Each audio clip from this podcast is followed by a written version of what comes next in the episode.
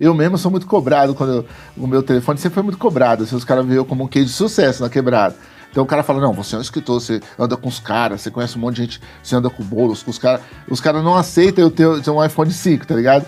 Então, assim, eu apanhava Caramba, nas ideias. Aí os caras, mano, na moral, pagando de humilde pra cima de mim. Aí eu não é, que eu não ligo, entendeu?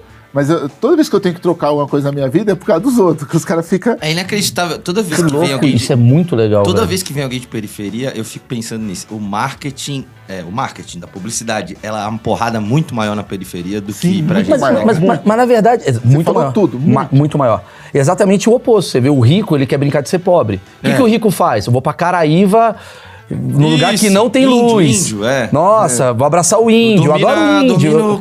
É, é quase como se fosse uma culpa é. de ser rico e você quer mostrar. Tipo, Sim. a galera da Vila Madalena aqui, o cara tá de chinelo e, né, tipo, é. e o cara que é pobre, não pobre, né, que nem você falou, mas é um cara que ele tá buscando mostrar uma ascensão social o tempo todo.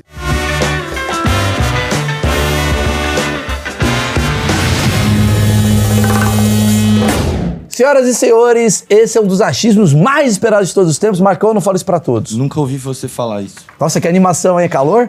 não, tive um fim de semana cansativo. É? É. Bom, você sem delongas, que o papo tá. vai ser longo. Hoje estou aqui com um cara que eu gosto bastante.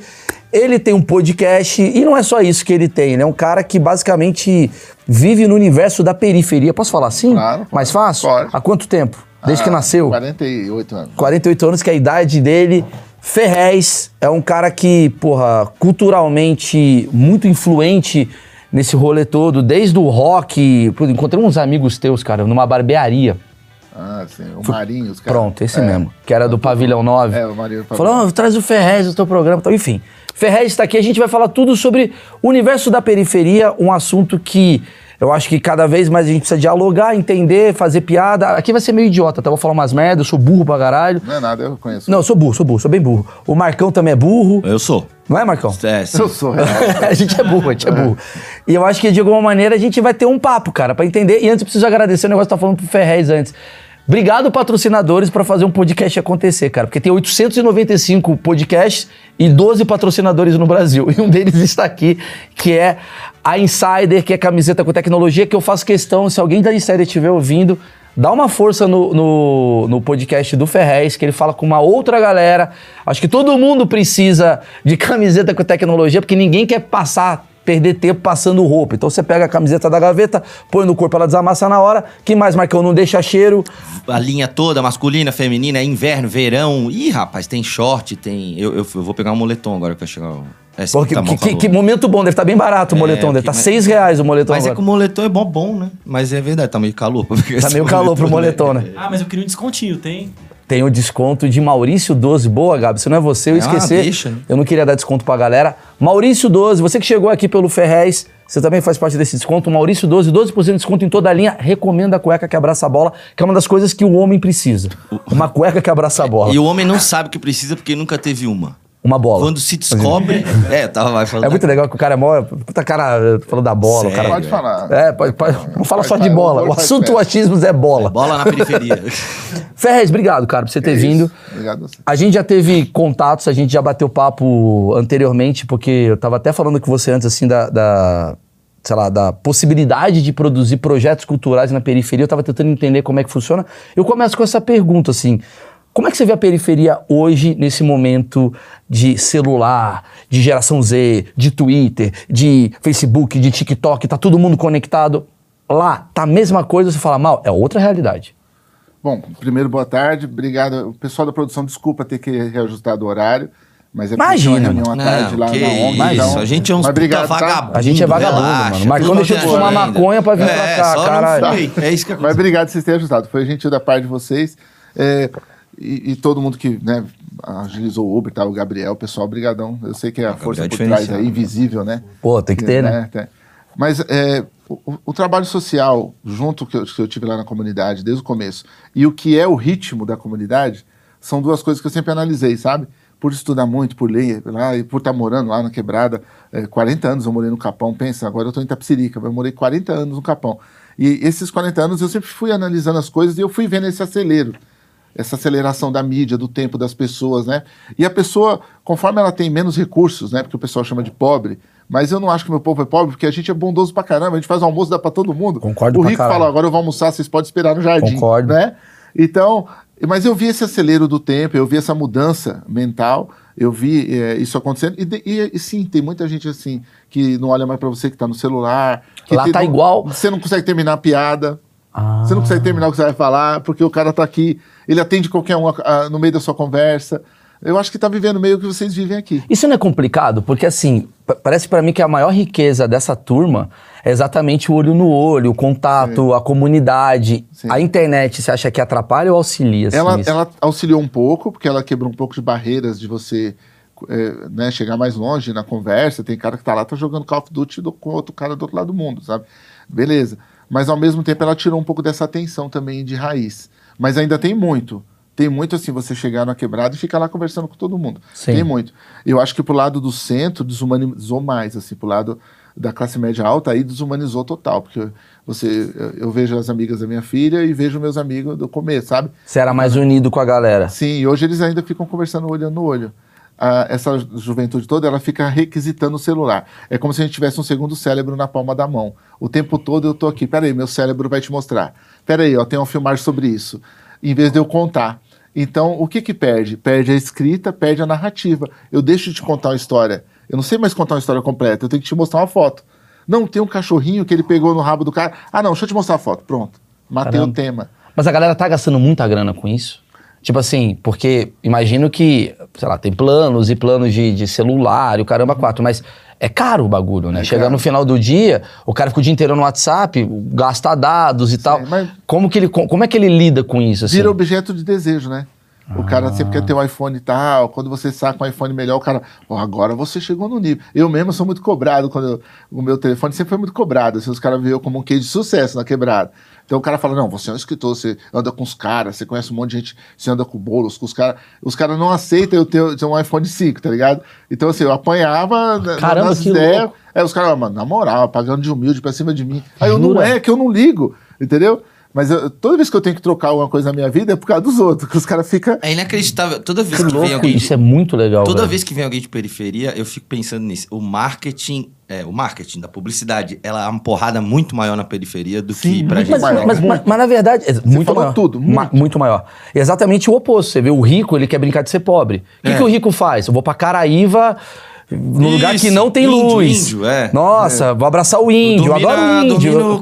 é é quase como se fosse uma culpa É. de ser rico e você quer mostrar. Tipo, a galera da Vila Madalena aqui, o cara tá de chinelo e, né, tipo... É. E o cara que é pobre, não pobre, né, que nem você falou, mas é um cara que ele tá buscando mostrar uma ascensão social o tempo todo. Sim, e, e tem outra questão também, que é assim, quando você fica famoso e você não tem o dinheiro, as pessoas não aceitam. Porque ninguém aceita você estar famoso e não ter dinheiro. Aham. Porque o cara que é da mídia, ele é um cara que ele é rico. Então todo mundo que. eu- eu- ah, você, quando eu lancei o primeiro livro, os caras, pô, você tá no Jô Soares, tá no Aqui Agora, tá na, no SBT, tá num monte de lugar. Como você não tem dinheiro? Como que você tá no ônibus? E aí eu No mesmo ônibus que eu, que não tô lá. No metrô, como? Aí eu falo, não, então, porque é livro, livro não dá dinheiro e tal. Não, mas não é possível, você tinha que estar cuidando lá do bairro, tinha que estar soltando na rua. E aí te jogam, na época me jogaram muitas coisas para poder eu resolver que eu não tinha como resolver, sabe assim? Você vira meu embaixador do lugar, porque você ficou conhecido como... Uma liderança que não tem tanto poder Porque ser tem, liderança. né, você não tem o dinheiro. Eu não tinha mal um dinheiro para pegar um busão, mas eu era conhecido nacionalmente por causa do livro.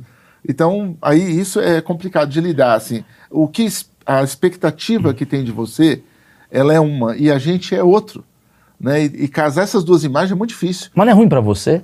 Porque você só queria ser um cara normal que acendeu e, tipo, estudou pra caramba e de repente você tem uma, um peso nas suas costas agora Sim. que você às vezes fica perguntando assim, mas não, não sei se eu quero ter esse peso. Então, mas Você esse quer ser esse peso- líder da comunidade? Então, Meirelles, mas esse peso é um peso que quem não mora na comunidade não sabe, mas é um peso criminal, é um peso social, é um peso, é várias expectativas, entendeu? O cara que sai da cadeia, ele quer ver você daquele jeito também.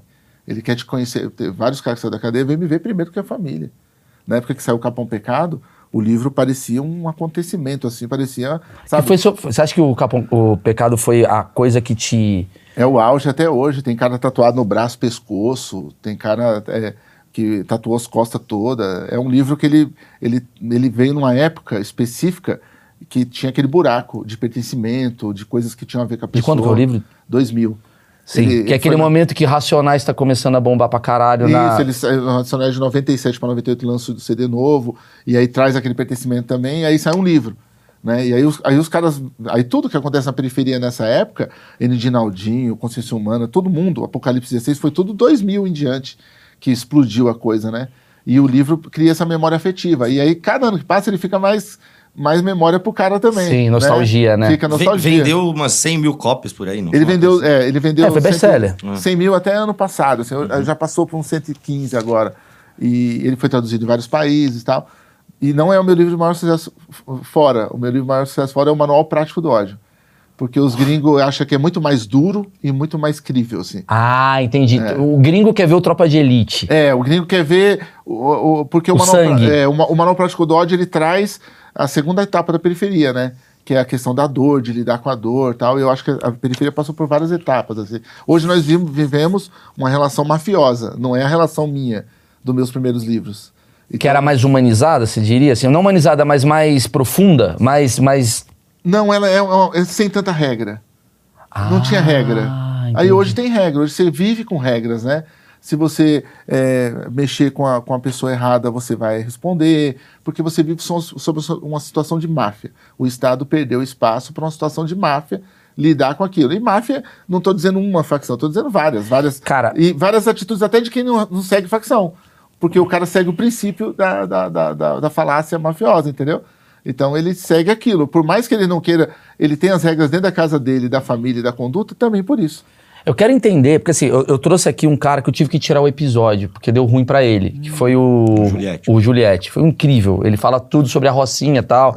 Aí ele pediu, pô, mas tem como tirar, porque deu merda, porque a polícia, enfim. É, é, tem uma opressão também. É, e foi uma opressão, se eu não- se- pelo que eu entendi, foi da própria comunidade meio A preocupada. gente tirou pra, Pra, pra, pra- não fuder o, cara, moleque, né? Mas você é um cara que eu acho que você, diferente dele, que é um moleque, um influenciador que tá bombando e tem medo, você é um cara que eu acho que pode falar mais abertamente sobre o assunto.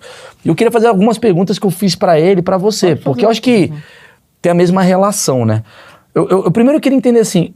Quem é o cara da periferia hoje? Assim? O que, que você vê? É, você acha que esse cara ele quer sair da periferia? Ele gosta da periferia? Porque o cara da Rocinha parece que ele tem um orgulho da Rocinha. Eu quero ficar aqui a vida inteira, eu amo esse lugar.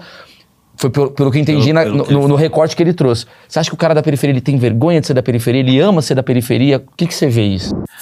Você que é fã do achismo, eu sei que você quer a resposta da pergunta, vai vir. Antes eu preciso falar de Digio, que é mais uma marca parceira aqui do projeto.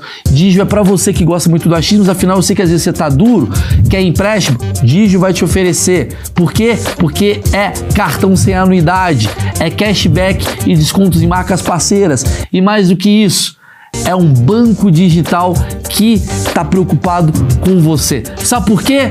Você indicando um amigo, presta atenção, você indicando um amigo, a primeira compra dessa pessoa, você ganha 50 reais na hora. Ou seja, o cara usou o cartão Digio, você ganha 50 reais. Basta você baixar o app ou entrar aqui ó, no QR Code em algum lugar e acessar. Sempre indicando um amigo e aí você ganhando essa grana. Tá certo? Ó, vamos para a resposta que Digio tá com a gente agora. Valeu.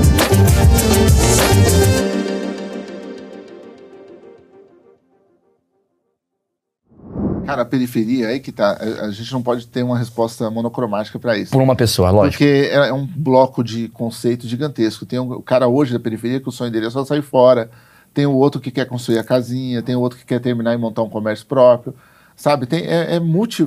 é- e tem cara da periferia que não gosta nem do conceito de periferia. Ele não gosta nem que ninguém fala por ele, que ninguém represente o que ele fala, porque ele não acredita em nada disso, sabe? Eu vou entrevistar um cara agora sábado, que ele é um cara negro de periferia, o Negão, que ele, se chama assim, né, o Negão, o Alessandro, e ele, e ele é um cara que é mais da direita, mas também não se diz de direita, sabe? A periferia é complexa nessa questão. Por isso que eu, eu gosto muito da fala do Galo, assim. Nem, eu, eu me nem de identifico esquerda com nem ela. direita de baixo. Eu sou de entendeu? baixo. Eu sou do povo. E eu sendo do povo, eu posso ser o que eu quero. Concordo. entendeu? Se o, o cara depois de direita ele for governar melhor e ele tiver mais louros, então tem que votar nesse cara aí, vai ter que votar nesse cara, porque é um cara que vai construir mais base para quebrar. Dificilmente isso acontece, porque esse, geralmente ele já está atrelado a um pensamento. Entendeu? Essa é a minha dúvida. Não é todos que estão atrelados a esse pensamento. Essa, o meu achismo Sim. leva a crer que, assim, uma vez você tá ali no poder, meu irmão, ca- cagou. Eu, eu, eu comparo o poder. Eu sempre falava isso quando eu trabalhava no CQC, eu ia lá pra Brasília, eu falava assim, galera, a gente fica militando no Twitter, ai, o Lula, ai, o Bolsonaro. Eu falei, irmão, a partir do momento que você entra naquele lugar chamado Congresso, é quase como se você fosse pra um condomínio. A gente continua aqui. Essa galera entrou no condomínio e eles estão disputando se a piscina fica pra direita ou pra esquerda. E eu tô votando pra piscina ficar ali. Sim. E você, e no fundo, no fundo, é um benefício próprio Enqu- A deles. frase do Raul, enquanto lá na beira da piscina, olhando simples mortais. Das alturas es- fazem escrituras e não me perguntam se é pouco ou demais, né? Porra, é quase que isso. É, isso. Eu, eu acredito É, assim. o Raul falou bem melhor que o Maurício. É lógico, É, né? que é o Raul, caralho. É, exato. Pô, eu tô acho fazendo assim, achismo. Maurício, eu acho que existem pessoas, mano. Eu acredito em pessoas. E eu gosto de pessoas. Eu, sabe, se tivesse um, um- um pet shop para pessoas, eu ia lá comprar coisas para as pessoas, assim. Eu gosto de pessoas. Esse negócio de animais, eu amo ter animais, eu tenho vários animais. Mas esse negócio da pessoa dizer que não, eu gosto de animais, então ela tinha que virar animal. Inclusive tem um pessoal que tá virando já, né? Eu vi, eu Não tem vi. problema. Esse domingo aí. Legal. Mas eu gosto de pessoas. Eu acredito nelas. Ó. O dia que o Rafael Ilha tava fala- postando a favor dos soldados, não sei o quê, o Rafael Ilha, no mesmo dia que ele postou isso, ele estava na casa da minha mãe, perto da ONG, montando um berço para uma criança. Você entendeu? E aí, mas ninguém vai ver ele lá montando um berço que ele era do filho dele ou da filha que estava doando lá para a ONG, ele ele estava montando. Mas ele estava postando isso na internet. Então são duas pessoas diferentes. Uma que ela tem um conceito de pensamento, que ela- tem uma linha dela, que venderam para ela, que é aquela linha do nacionalismo, papapá. Mas ela tem a linha de estar lá também, humana, de estar lá montando um berço. Entendeu? Eu Qual, tenho- qual linha é a melhor, né? qual que eu vou escolher? Exato. Eu vou bater nele na internet, que nem todo mundo, olha lá, ele comentou no seu Instagram, vai lá e fala que ele é. Não, não, eu não posso falar que ele é um. Como que eu vou falar que ele é um verme? Como que estão xingando esse cara de verme se ele tá ali e um cara de extrema esquerda, meu amigo, não tá lá, É, montando cara, um berço. Juro que essa é a minha opinião. E ele do- tá na internet vomitando um monte de regra, mas Sim. a empregada dele é preta e ele não sabe nem o nome. Ele chama de empregada, porque eu tenho um monte de amigo. De, amigo não, que eu não tenho amigo assim, mas um monte de gente que eu conheço, Sim. que é a empregada, a babá e o motorista. Nem o nome sabe. Mas é de extrema esquerda Sim. e é o cara legal pra caralho no, no Twitter, Sim. mas na vida. Eu, eu E eu concordo já vi com você falando isso aqui, tá ligado? E eu acho que você tá certo, tem mesmo. Só que também não pode definir a esquerda toda por esses Concordo, caras. concordo totalmente. Porque, inclusive, é moda ser de esquerda. Eu tô vendo um influenciador que há pouco tempo tava quase com uma metralhadora na câmera e agora é de esquerda e defende o barato que eu falo. Esse cara não é tão de esquerda assim. Ele não é tão humano, ele não aceitou vir aqui, ele não aceitou falar com nós, ele não aceitou o bagulho da favela. O 100% favela ele não veio. Como que ele tá tão de esquerda assim? Qual o laboratório que ele tá frequentando de esquerda para estar com todo esse poder de esquerda? A falácia, né? Porque você tem um poder. Sim. Sendo de direita ou de esquerda, Sim. você tem um poder. Sim. Dependendo de qual. Por exemplo, eu lembro na época do Bolsonaro, o cara que se atrelava ao Bolsonaro tinha um ministério em dois minutos. Sim. E na esquerda agora é a mesma coisa. Você se atrela à esquerda, você tem, sei lá, uma campanha publicitária. É, não, mas eu acho que também ele. Isso também, mas ele coloca num lugar que é interessante, do tipo assim, o cara lê um livrinho de esquerda e aí ele se, se coloca Mas esse é num o lugar problema, de porque, bastião. Mas é né? porque eu a minha visão, o meu achismo, é porque existe uma, uma galera muito carente de, por exemplo, tanto da esquerda quanto da direita, tá? Mas é quase como assim, puta, esse cara vota igual eu voto. E esse cara tem É, voz. E eu preciso ali. abraçar esse cara, porque esse cara vai falar o que eu preciso. E no fundo, no fundo, o cara é um indivíduo Sim. totalmente diferente do que você é. Mas tirando do, do, do, do político, do, do o político, vamos colocar pro cara que fala e o cara que faz. Porque é isso que o povo também não nota. A pessoa, às vezes, ela fala, ela fala bonito ali, mas ela não age, você não vê conduta. Entendeu? Você vê só falação. Mas quando você chama ela pro lado nobre da força, o cara não vem. Eu tenho exemplos de cara. é, E eu posso falar de boa, porque assim, eu sou incancelável, irmão. Depois que já aconteceu comigo. Tamo junto, eu, cara. sou- eu falo isso porque eu vivo a vida real. Sim. A dona Maria que me serve de manhã, a dona Maria Bolognese lá, ela vai me servir o mesmo café com pão, porque ela quer que se foda a internet. Nem entendeu? Ela nem tem. Ela não tá nem aí. É. Mas eu, eu posso falar isso de boa, assim, que muita gente que vomita regras, elas não fazem o mínimo como ser humano que ela podia fazer. Concordo. Entendeu? E isso é triste. É triste, porque eu precisava dessa pessoa fazendo o papel dela para me fazer menos o, o outro. Eu- aí eu podia concentrar mais no certo de fazer para as 87 crianças que a gente tem, em vez de fazer para outros dela também. Entendeu? Porque onde vai parar tudo é no projeto social. Todo o caos que esses caras criam com essa falácia, e aí tem os comunistas, tem os caras de esquerda, tem os de direita, tem tudo isso, tem vários nomes, né? Os marxistas, os leninistas. todos esses caras, se não tiver a parte bondosa da questão. O- a alma, né? A alma, porque eu chamo o cara, Meirelles, muitas vezes eu chamo um cara desse, um comunista, falo, eu ligo pro cara, mano, eu vi você falando aqui no programa, é da hora que você falou. Cola aqui.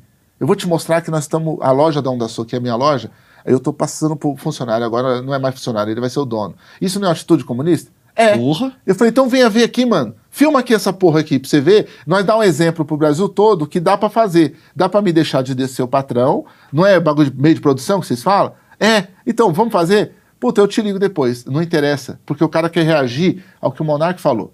Ele quer reagir ao que o Nando Moura Porque falou. é rápido, né? Entendeu? É, porque não, porque ele reagindo ao que o Nando Moura falou vai dar a audiência que ele precisa. Porque é um negócio, né? porque é, business, né? Irmão, porque não é uma ideia. Irmão, né? fazer ONG, desculpa, dá muito trabalho. Você é louco. Você vai na internet.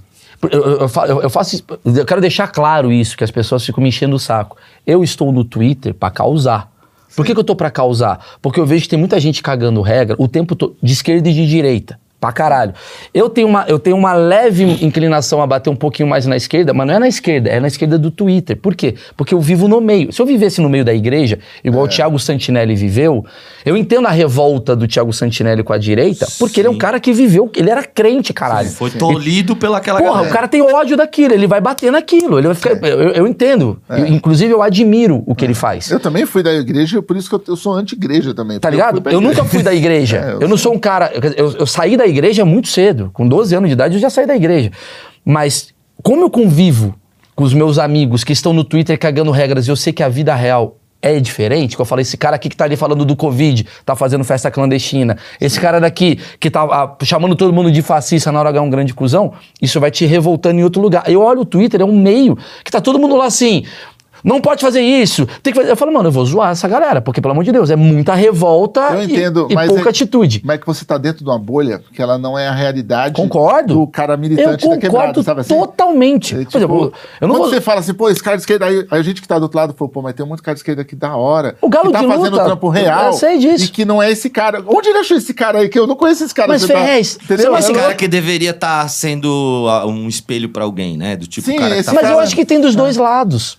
Eu acho que tem cara de direita também que você fala, mano, o cara tá fazendo uma parada legal aqui, só que ele tem um pensamento, sei lá, de meritocracia, tal, tal, tal, É. que talvez você não concorde, mas o cara tá fazendo. Eu não acredito que é, nessa coisa de maniqueísmo, do tipo, o cara da esquerda é do bem, o cara da direita não, é do não mal. existe isso aí, não. Você entendeu? Não Porque existe. você trabalha num lugar que você vê a dona Maria, que às vezes ela fala assim, ai.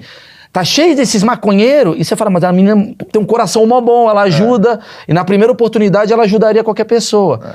E ela é uma pessoa mais de direita, ela é um pouco, mais conservadora. O outro cara é um cara de esquerda, legal pra. Então, eu acredito que o povo. Eu tava falando isso com o Galo de Luta. A classe média, na minha visão, que é da onde eu vim, ele é o lugar pra mim que. o Galo até falou um negócio que eu concordei, falou assim: é o lugar que deveria ser menos combatido e mais abraçado. Por quê? A classe média, na minha visão, é o lugar onde tem todo mundo, cara. Tem o cara, tem o preto da favela que acende, tem o cara judeu rico que se fode, é, é uma- é um Brasil maluco que o cara, né, tem gay, tem trans, tem não sei o quê. E a classe média, ela tá virando um problema de tipo. Aqui é o inimigo. E eu falo, mano, será que é o inimigo sendo que é o Brasil essa porra? Não, é, é- a classe média também ela é abastecida por essa parte da população desprivilegiada de dinheiro, certo? Mas ela também não tem reconhecimento de classe. A Concordo. classe média não é coitada. Porque ela não quer ser. Ela não sofreu coito, ela não é coitada. A classe média, ela não tem pertencimento de classe. Ela tem que entender e ela tem que deitar o, o cabelo nos livros também, na informação, porque ela privilegia muito os, livros, os filhos dela nas escolas boas, que essas escolas boas não quer dizer que vão trazer nada a- além do alpinismo social. Não vai entender o lado humano, não vai entender o lado carente da pessoa. O cara se forma depois através dessas escolas caríssimas e ele olha pro espelho um dia e fala: Nossa, eu sou um bosta, velho. Eu me formei porque minha mãe me pôs, porque meu pai me pagou e o que, que eu tô fazendo aqui? Entendeu? E Não é a maioria, né? Mas muitos, Tá. muitos. Então eu acho que tem que ter um pertencimento de classe de todo mundo. Todo mundo entender o que é. Sabe uma coisa que eu, que eu faço um exercício? Eu falo, meu, de boa, você tem coragem de olhar pro espelho e falar, ó, nada me falta, tudo me basta e eu tô completo? Cheguei lá, tô. As pessoas não conseguem fazer isso. Não, é. Cara, o cara tem dinheiro, o cara tem casa, tem privilégios, a mulher tem tudo isso também. E aí ela não consegue olhar e falar: me basta, isso me basta. Agora eu vou fazer pelo próximo também. É porque existe, existe quer dizer, existe uma- um fator externo que tá te provocando o tempo todo falando assim, não te basta. Você precisa de mim. Você precisa de mim, você precisa do banco, você precisa da, da- do sapato, você precisa da roupa. Porque você, quando era pequeno, você olhava o quintal do seu vizinho. Agora você abre o celular e olha o quintal do Neymar. É, eu concordo. Aí é duro, né? a ganância. Que é meu texto. Que eu falo, não tem como eu É? falar que eu tô bem se eu sigo o Neymar. Porra, se você tá seguindo os caras com. Eu tenho um amigo meu que é músico e ele fica seguindo o maior guitarrista do mundo. Aí eu falo, meu, legal você ter um padrão alto, mas você tá ferrado, papai. Esse cara tá pegando um avião agora pra ir tocar em Moscou e você não consegue afinar o, o baixo, tá Eu ligado? sempre falo que não dá pra você competir com quem tem narcisismo. mano. É. Você é um cozinheiro que tem uma panela e tem um cara na Moldávia que tem uma panela em narcisismo. e- cara, você É. como é que você vai competir com esse cara? Não, e, e também tem uma coisa, Meirelles, que é legal, que eu já vi você questionando aqui no programa, que é até onde você vai e até onde vale a pena pagar o preço. Concordo. Você já falou uma vez que você teve programas grandes nas emissoras, tal, tal, mas quem disse que isso aqui não é um programa maior? Quem disse que as pessoas que você arrecadou em, à sua volta, que ligam para te ver com o seu nome, não é mais importante do que ligar na emissora aleatória e ver você lá como mais um babaca? Sim, sim, sim. Então, até onde você se permite ir? Você vai dançar pro TikTok? Você vai nadar pelado para poder ter audiência? Sabe? Até onde você vai? eu me questiono isso todo dia. Não é? Eu também me questiono muito. E aí, cada vez que eu me questiono, eu me lapido um pouco para poder as pessoas que também seguem o meu trabalho saberem que eu estou olhando para elas. E que eu entendi que ela leu um livro em 2000 e que agora eu tenho que escrever um melhor em 2023. Eu não posso continuar a mesma narrativa para agradar ela. Ela tem que ser provocada. Ela tem que sofrer impacto na, própria, na próxima obra. Ela tem que ver uma entrevista e falar: não é o mesmo cara. Porque eu também estou em reconstrução, assim como meu fígado, meu baço, como o rim, como o seu coração, todos os órgãos vão revitalizando. Então, a nossa mente também vai revitalizando. O problema é que a gente às vezes para porque tá bom na campanha, porque tá bom no patrocínio, porque tá bom para nossa vivência. E aí a gente deixa de viver o grande desafio de se melhorar, mano. Ou de se piorar se quiser. Porque também às vezes se piorar é importante.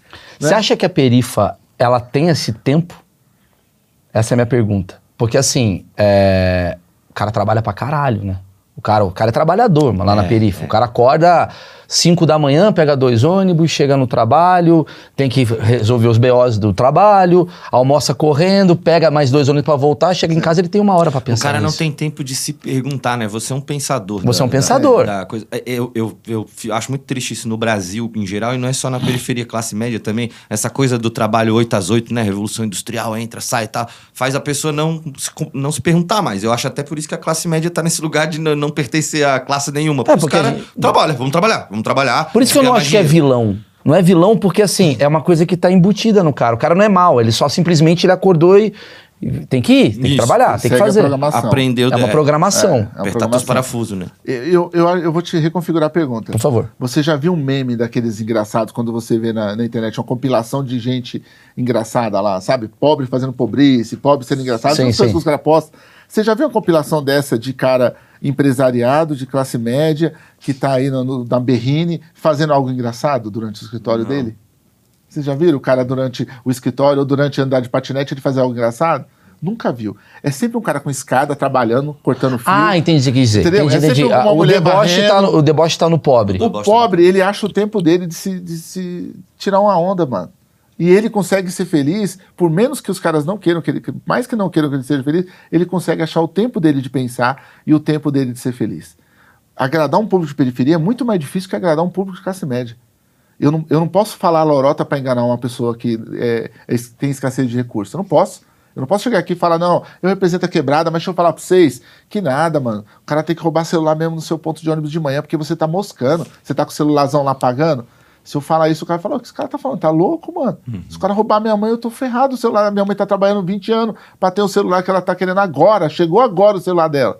Entendeu? Então, eh, eu não posso eh, fazer um discurso bonitinho para a classe média alta e agradar a periferia ao mesmo tempo. Aí que tá a disruptura. Nós temos um país que tem essa disrupção, mano. Ou eu falo pros caras a real, e aí o cara fala, esse gordinho é de verdade mesmo, vou pintar ele no muro. Tá ligado? Vou deixar ele lá no muro. Vou comprar um livro dele pra minha filha, ele é real. Vou comprar a roupa dele para dar uma legitimidade. Porque é isso que a periferia fez comigo. Ela me legitimou. Ela comprou meus baratos, usou e falou: não pede nada para ninguém. Tá ligado? Eu falei, eu não vou pedir nada pra ninguém. Se eu fizer uns baratos, vocês compram? Os caras falou, nós compra e não pede nada pra ninguém. Faz pra nós. Entendi. Entendeu? A Entendi. diferença é essa. E aí eu não precisei ir numa empresa pedir, eu não precisei é, fazer projeto, eu não precisei fazer acordo com o governo. Então eu vou te fazer uma pergunta que ela vale muito, muito, assim, muito. Porque assim, eu, eu acredito que hoje, com a. com a. com a segmentação dos meios? Porque agora, antigamente, sempre falava isso, né? Antigamente era Você vertical, arruma né? mais um pra mim, meu querido? Porra, tá Faz bom. Aí, ó, o cara mais bonito que já Tá serviu café. bom. Nosso Muito Chico obrigado, ó. Chico Moeda! Moeda. Mas sem trairagem, né? Isso aí, né? Você me falou um negócio que foi o seguinte, cara, que, por exemplo, antigamente, como é que, como é que funcionava o mundo? Pela minha cabeça. Você tinha cinco emissoras de TV, então era mais fácil você criar um padrão, né? Você, a Globo falava que essa roupa é a roupa da moda. O pobre, o rico e o classe média olhava, que era, eu quero esse tênis da Nike. Agora, irmão, tem a, a- o canal do preto, o canal do branco, o canal do judeu, o canal do evangélico, o canal do caralho a quatro, canal da perifa, canal não sei o quê. Então a gente está cada vez mais nichando. Você acha que com com essa quantidade de, de nichos que a gente tem, isso não atrapalha esse movimento todo da galera? Eu, eu acho que a- o multiplural, o, o fazer maior e, e ter mais veias, mais conexões, nunca atrapalha. Sim. Tem que ter mais saídas. Isso aí salva. Durante a pandemia, eu entrei em canais de. Mas a galera de música- baixo não tá brigando com a galera de baixo? É isso que eu quero dizer. Tipo, preto pobre tá brigando com branco sempre foi pobre. assim, mano. Sempre Esse- foi isso que eu quero é a grande entender. vantagem de o cara ser rico, né? Ele deixa todo mundo brigando lá e tá, tá rolando. Mas era assim antigamente Esse plano- também? Eu não sei. Era, esse plano sempre funcionou. Esse plano sempre funcionou. A partir do momento que o primeiro cara. Obrigado, tá? Valeu mesmo, mano. Chico Moedas, né? É, A partir do, primeiro momento que o primeiro cara no Capão foi instalar um poste lá e o cara falou: esse fio é pra onde? O cara discutiu e matou outro, o plano funciona. É um plano pra funcionar. É um plano pra poder a polícia ir lá e agir 30 por 1. E a sociedade bater palma. Porque quando não se fala nada, se bate palma. Entendeu? Quando não se fala nada, se vê o tanto de reação que teve pela traição da Luísa Sonza aí. É Luísa, né? Sonza, É, né? Luísa. E pelo tanto de reação que teve os caras que morreu assassinado, tá ligado? Por um cara que cometeu um- também um assassinato do policial que não era para ter acontecido. Então você vê o impacto do que é do que a sociedade está dizendo. A gente se importa com isso. A gente não se importa com isso. O processo de novelização que vocês jogaram no nosso povo durante esses anos todos funcionou. Então eu quero uma novela da vida real. Eu quero saber da prefeita se ela trai. Aí eu não, não dou mais uma candidatura para ela. Mas ela teve a melhor gestão de São Paulo. Não interessa. Ela traiu o cara, ela não tá mais com o Suplicy, então eu não quero mais ela. Ela tinha que estar casada, porque o nosso povo é conservador, eles querem ver histórias românticas bonitas até o final. Entendeu? Então, eu- o processo de novelização de tudo. Porque nem a- a- Você acha que foi pensado? não, não é pensado, é culturalmente Tá. estabelecido. Foi pensado porque a emissora deu poucos exemplos de leitura, a emissora ela pregou novela nos horários mais nobres, ela jogou telecurso para 5 horas da manhã. A grande educadora desse país é a Rede Globo. Ela sempre foi a grande educadora. E ela, ela é culpada pelo o sintoma que nós sofremos hoje também. É o que eu tava falando, da, da verticalização. Essa claro. dicotomia, eu, eu acredito nisso, que a gente é o país da novela e essa cultura dicotômica que a gente tem é meio do, da novela. Sim, assim. tudo. Ó, o que aconteceu com ele aqui, com o rapaz lá, mais novo? Ah, o, Por que, que o- vira o capítulos? Samuel? É, tem que não virar era pra capítulos. virar, não era pra virar nada. É, mas é pra virar porque aí entrou na onda da novelização. Puta, eu quero o próximo capítulo. É embate, Isso. é geracional. É um moleque que eu não compreendo, mas ele é chato. Quem é o chato da história? É, o É. cara mais velho ou o cara mais novo? É. Entendeu? Eu aprendi uma coisa na minha vida a, a custos caros. Que nunca se briga com comediante. Eu nunca mais. Olha, Você que é comediante, eu nunca mais brigo com você, tá bom? Você pode estar errado, A mas gente- eu vou passar batida a gente e não tem limite, né? Não, não Gente- dá. Já perde, porque o público não, não- nem ouve. A gente tá falando, pô, foda-se, eu vou, eu vou cagar no seu banheiro. Pronto. Eu falei, caralho, É, que, é. que- Eu, eu- eu juro que eu, eu tenho uma frase que eu tô usando na minha vida, que é, por exemplo, às vezes eu vejo no Twitter ou qualquer outro lugar, é, o cara ele vem com ódio em cima de mim. E eu falo, cara, eu não posso combater ódio com ódio. O meu ódio ele não é tão forte quanto o ódio desse cara. Eu sou muito bom em comédia. Sim. Ou acho que eu sou. Sim. Mas esse cara, ele é muito bom em ódio. É tipo assim, ele luta jiu-jitsu e eu luto Eu boxe. fui, eu fui bom, eu fui, eu fui perito em ódio. Eu escrevi Então, o manual prático do ódio. Eu não sou bom em ódio. É, eu não eu- sou bom, eu eu, sou péssimo em ódio. Eu não tenho tanto ódio. Sim. Mas eu tenho muito deboche, eu tenho muita ironia e muito sarcasmo, isso é bom. Se você chegar pra mim e falar que Maurício, você é mau cuzão, que você fez com o Chamoel aquele dia, eu achei um absurdo, eu falo, cara, você gostou da minha, da, minha camisa? Eu vou pra esse lugar. E você fica meio, hã? O que, que tem a ver? O que, que tem a É, ver? Aí você some, ou eu sumo. Porque é quase como for duas lutas que não vai bater, entendeu? É, eu tenho- combato com. Eu com- tenho, eu acho, desculpa te cortar. Eu acho que é pra cortar. Eu acho que tem momentos na vida, eu, eu, tô, eu tô refletindo a partir do, do, do meu lugar, tá? Que eu já tive um moleque igual aquele que tomou o microfone numa fala nossa e falou: não, eu vou falar a minha literatura. Eu falei: peraí, irmão, mas aqui é um evento, a gente dá o microfone, não precisa tomar, tá ligado? A gente dá. E eu acho que é um barato que tá sendo jogado fora, e aí vocês podem me chamar de conservador da hora, pode taxar, não tem problema. Mas isso eu aprendi com meu pai, baiano, 79 anos. Ontem mesmo ele falou para mim: presta atenção, meu filho, tem um negócio que não se negocia, que é respeito. Eu posso sentar aqui na sua casa, eu tenho que te respeitar. Eu posso não concordar com você, mas te respeitar eu posso. Uhum. Eu não posso fazer você levantar daí e tirar o seu lugar de fala do lugar. Você conquistou o lugar.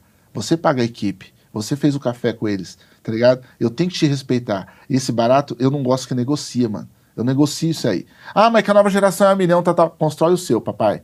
Zoar a história dos outros é mó fácil, é mó mamão. Eu posso vir aqui querer zoar a sua história, mas quem disse que eu tenho o direito de pegar, entrar na sua casa, tá ligado? Comer da sua comida e cuspir no seu prato, pai. Entendeu? Tem um limite dentro do barato. E a, que e é o limite do ódio, seria isso? E não é, isso não é ódio, não, porque ódio tem que ser inteligente para ter ódio. Isso aí é você achar que você é algo. Sendo que você não é, mano. Eu concordo. Tá Ninguém é ligado? é nada, né, não mano? Tem, a gente não construiu nada. Eu concordo A gente tá caralho, passando cara. por esse paísinho aqui, mano. A gente vai passar batido na história. Sabe o que eu acho? Mano, você tá falando um negócio que eu amo. Que eu sempre falo isso. Eu fui. É, eu, eu, sempre quando eu tô começando o meu ego crescer um pouquinho, eu clico num vídeo. Já te falei desse vídeo, né, Marcão? Qual? Sempre quando eu tô achando que assim, ah, acho que eu tô bom pra caralho, eu clico num vídeo que mostra o tamanho dos planetas. Ah, sim, esse vídeo. Já é te falei isso. É. Esse, esse vídeo eu coloco todo dia, velho. Eu ponho assim, eu Aí põe o tamanho da Terra, Urano, Saturno, bababá, galáxia. O cara fala, mano, eu sou merda. Tem uma sou fotinho uma... boa também de um, de um, que tiraram no nosso, acho que um dos primeiros telescópios que mandaram, os caras viraram pra cá e mostraram o universo e a, a Terra era assim, eu tô fazendo é. coisas, era, um, era um, um, pontinho de nada e aí a foto Não tinha é, merda nenhuma. Olha lá onde a gente tá. Mas a gente pode aprender junto. Eu acredito na coisa, mas eu, eu nunca me esqueço quando eu fui uma vez, eu tava em Londres, eu acho, foi naquela Westminster, que é uma igreja igreja de Westminster, onde os caras casam, o príncipe, o caralho. Hum. Cheio de nomes, assim, né? Dos caras mais fodas da história. Eu conheci a 12, assim, 12. Porque você não conhece o Larry Railroad. É, exato. Esse cara, ele foi tão foda, mas não é mais foda. Inventor do cobre, tá ligado? É, é o inventor do cobre, tá lá. Eu sei, eu conheço o Francis Bacon, mas não conheço o outro. e a gente tem uma mania egóica de querer ser esse cara. É. É porque o Instagram, o Facebook, transformou todo mundo em artista, né? E você não precisa ser na, influenciador. Você porque precisa... eu acho o termo influenciador é. pior do que artista. Porque influenciador, arti... né? Porque influenciador é. É, é, é. tipo assim, o Ferrez ele é generoso. É tipo um qual que é a sua é. característica? Ele é generoso. É. Isso não é uma profissão ser não generoso. É, não é. Influenciador você não é, você não busca ser, você é. Não é uma coisa. Eu falei pra minha filha assim: filha, eu tô afim de desmanchar o podcast. Eu queria viajar para os lugares e mostrar o meu ponto de vista entrevistando as pessoas, mas com a minha vivência de quebrada e de literatura. Acho do caralho isso. Aí ela falou, nossa, que legal, é um blogueirinho. Aí eu, pô, isso é blogueirinho? Ela já, já inventaram isso, pai. Chama blogueirinho. Eu falei, ah, não, mas o nome é muito feio, blogueirinho. Não vai rolar, mano. Quando eu abri o Achismos, eu abri numa discussão, eu e o Marcão, a gente tava, né, o Marcão me ajudou a abrir o Achismos, foi uma discussão do tipo, eu falei, cara, eu não sei se eu quero ficar fazendo piada, eu quero entender, eu quero fazer piada através da minha ignorância. O, o projeto chama Achismos, porque no mundo onde tu não tem certeza, que eu vejo na internet, tá lá o cara lá, não, porque eu tenho certeza que isso, tem que mudar isso, tem que mudar aquilo. Eu falo, mano, eu sou um puto ignorante. Eu sou um puto ignorante. Para muito mais assunto do que eu tenho. Eu sou muito bom em entender de comédia, de Botafogo, entendo pra caralho do meu time. Sim. Entendo pra caralho da história do, sei lá, eu, do Guns N' Roses. Agora, porra, de periferia, eu não posso, eu não posso entrar no assunto e querer cagar uma regra, sendo que eu sou um idiota nesse então, assunto. Mas, mas o legal é isso que você tá falando. O mais feio é quando o cara fala e ele acha que tá falando legal. Ah, tá sim. ligado? É tipo assim, a vibe do pessoal de periferia. Aí eu falei, caralho, não cabe na mesma frase. A vibe. periferia, ele já fudeu o bagulho. Mas pro cara, ele tá certo. Porque ele conversou com o cara do, do, do Uber. E aí ele acha que ele já pode falar do assunto. Hum. Sim. Entendeu? Então, o foda é quando o cara faz isso, ele querer provar para nós que essa é a vida dele. É que nem o evangélico que ele entra na igreja uma semana atrás, e na outra semana ele já fez um hino. E ele já tá cantando. Aí eu falo, mano, mas por que ele tá É muito intenso. Ele tinha uma carreira antes e agora ele pode cantar. Eu falo, mas não sabe pregar. Na hora da pregação, ele não sabe pregar, porque ele não tem conhecimento de Bíblia. Então, por que, que ele, como ele vai pregar? Mas aí a igreja empurra porque ele já foi famoso, sabe? Entendi. Eu não sei o que é mais feio. Entendi. Mas, é, é, é tipo, é, é, tipo você ter uma. É, é, quase como você. Você entender um pouco desse todo, você já acha que você sabe o todo. Sim, e nova você... criatura eu sou, eu falo. Mas será que eu sou? Sim. Eu, já, eu já peguei pregação assim do cara, o pastor falar na igreja: Ó, oh, nova criatura, eu sou curioso, eu vou em tudo que é lugar aprender. E eu vou muito em igreja aprender. E aí o cara fala, nova criatura, eu sou, tal, tal. E quando acaba o culto, ô, oh, pastor, tudo bom? Tudo bom? Ah, você é da congregação? Não, não sou, sou um curioso, sou escritor e tal. Ah, tal. Eu falei, pastor, qual o nome do pessoal aí da recepção que te recebeu mesmo? Ah, no, é, o nome, não, o nome da mulher que te deu o cafezinho, o nome dela que te deu o cafezinho. Não, eu não. É, é, é que eu, eu, não sou da outra congregação. Como que você é uma nova criatura se a pessoa te serviu um café, você não sabe o nome dela? Você não brincou com ela, não tem uma relação um pouquinho com ela? A minha relação é só contigo? É só com o público que eu fui pago para falar? Então, nova criatura eu não sou. Porque eu não dei atenção. O café podia básico. estar envenenado. É, o Como básico, eu sou a né? nova criatura? Eu sou. A Verdade. energia que foi feita esse café foi entregue na sua mão. Foi positivo? Foi boa? É. Ou foi de uma pessoa amarga que não tá afim de te entregar nada porque você foi um escroto quando entrou? Né? Que eu já fui em dezenas de programas assim que o cara entra e não cumprimenta ninguém. Ele senta aqui, ele fala direto com o apresentador e vai embora. E aí é o cara mais legal do mundo quando liga a câmera. Entendeu? Sim, eu conheço muita gente. Ah, isso aí é a regra, pô. É. E eu, eu tava vindo pra cá, e aí eu também pensei assim, puta, eu vou levar um presente pro, pro, pro pessoal lá, o que que eu levo tal. Vou levar um livro meu, um livro da minha editora, essas coisas todas, né? E eu tô tão cansado desses jogos de ter que vender alguma coisa, sabe assim? Que aí eu pensei num amigo meu. Eu tinha um amigo meu, o Rogério Puerta, que eu fiz amizade com ele, ele me procurando, um escritor, ele me procurava nas feiras. Ó, oh, estão com um livro novo tal. Ele sempre queria um espaço para falar da obra dele. E aí eu achei que esse cara eu tinha que pôr ele na ONG. Ele não precisava de mim, e não precisava da carreira literária. Ele era um escritor, mas ele não precisava disso. Eu senti que eu precisava pôr ele lá na ONG. Eu pus ele, ele virou um professor de bateria. E aí a carreira dele não aconteceu do jeito que as pessoas queriam, sabe? Não teve fama, ele não foi um cara que teve mídia, nunca apareceu num programa desse aqui de entrevista, mas ele morreu é, ano passado como tio da bateria, lá da ONG. E agora tem uma pintura para ele e tem assim, saudades, tio da bateria. Rogério Puerta, entendeu? E aí eu queria te falar isso, o, o sentido de imensidão, de continuar vivo, qual que é? Para ele foi legado, aquilo. né? Foi o legado que ele. Concordo Eu, eu entro na minha todo dia, eu vejo o Rogério lá. E aí eu pensei em vir no seu programa e dar esse livro para você que é dele, o Contos Libertários, porque nunca foi Puta, exposto numa legal, mídia esse cara. livro. Ó, nunca apareceu aqui do jeito que tá aparecendo nas suas câmeras. Nunca Deixa eu apareceu. mostrar aqui, bonitinho. Então esse é para você. É sobre o que esse Contos Libertários? Então, eles são contos que mexem com, com a estrutura do seu pensamento, sabe? Que vão fazer você questionar a, a, a, parte vivência. libertária, Isso. E ele tem um outro, que, por isso que eu gosto muito dele, que chama Contos Demoníacos. Ah. Que aí é o contrário dos contos libertários. E esse é para dar para alguém da sua equipe. então Porra, esse tá aí bom? eu fico, demoníacos é meu. O Libertário é meu, o Demoníaco é, É, seu? Demoníaco é Não, meu. vamos fazer o seguinte, vamos deixar aqui na produtora, quem pegar, pegou. Ninguém lê aqui, velho. Não, é verdade. Gente. Ah, aqui Não, tu você lê, não lê, mano, você tá semi-analfabeto, só porque É, tá né? boni- é bonito. Tá Aí o Rogério, só para terminar, o Rogério, quando ele faleceu, ele deixou uma ordem assim que ele não queria ser velado. Entendeu? Aí eu falei, filha da puta, tirou o gostinho dos hipócritas.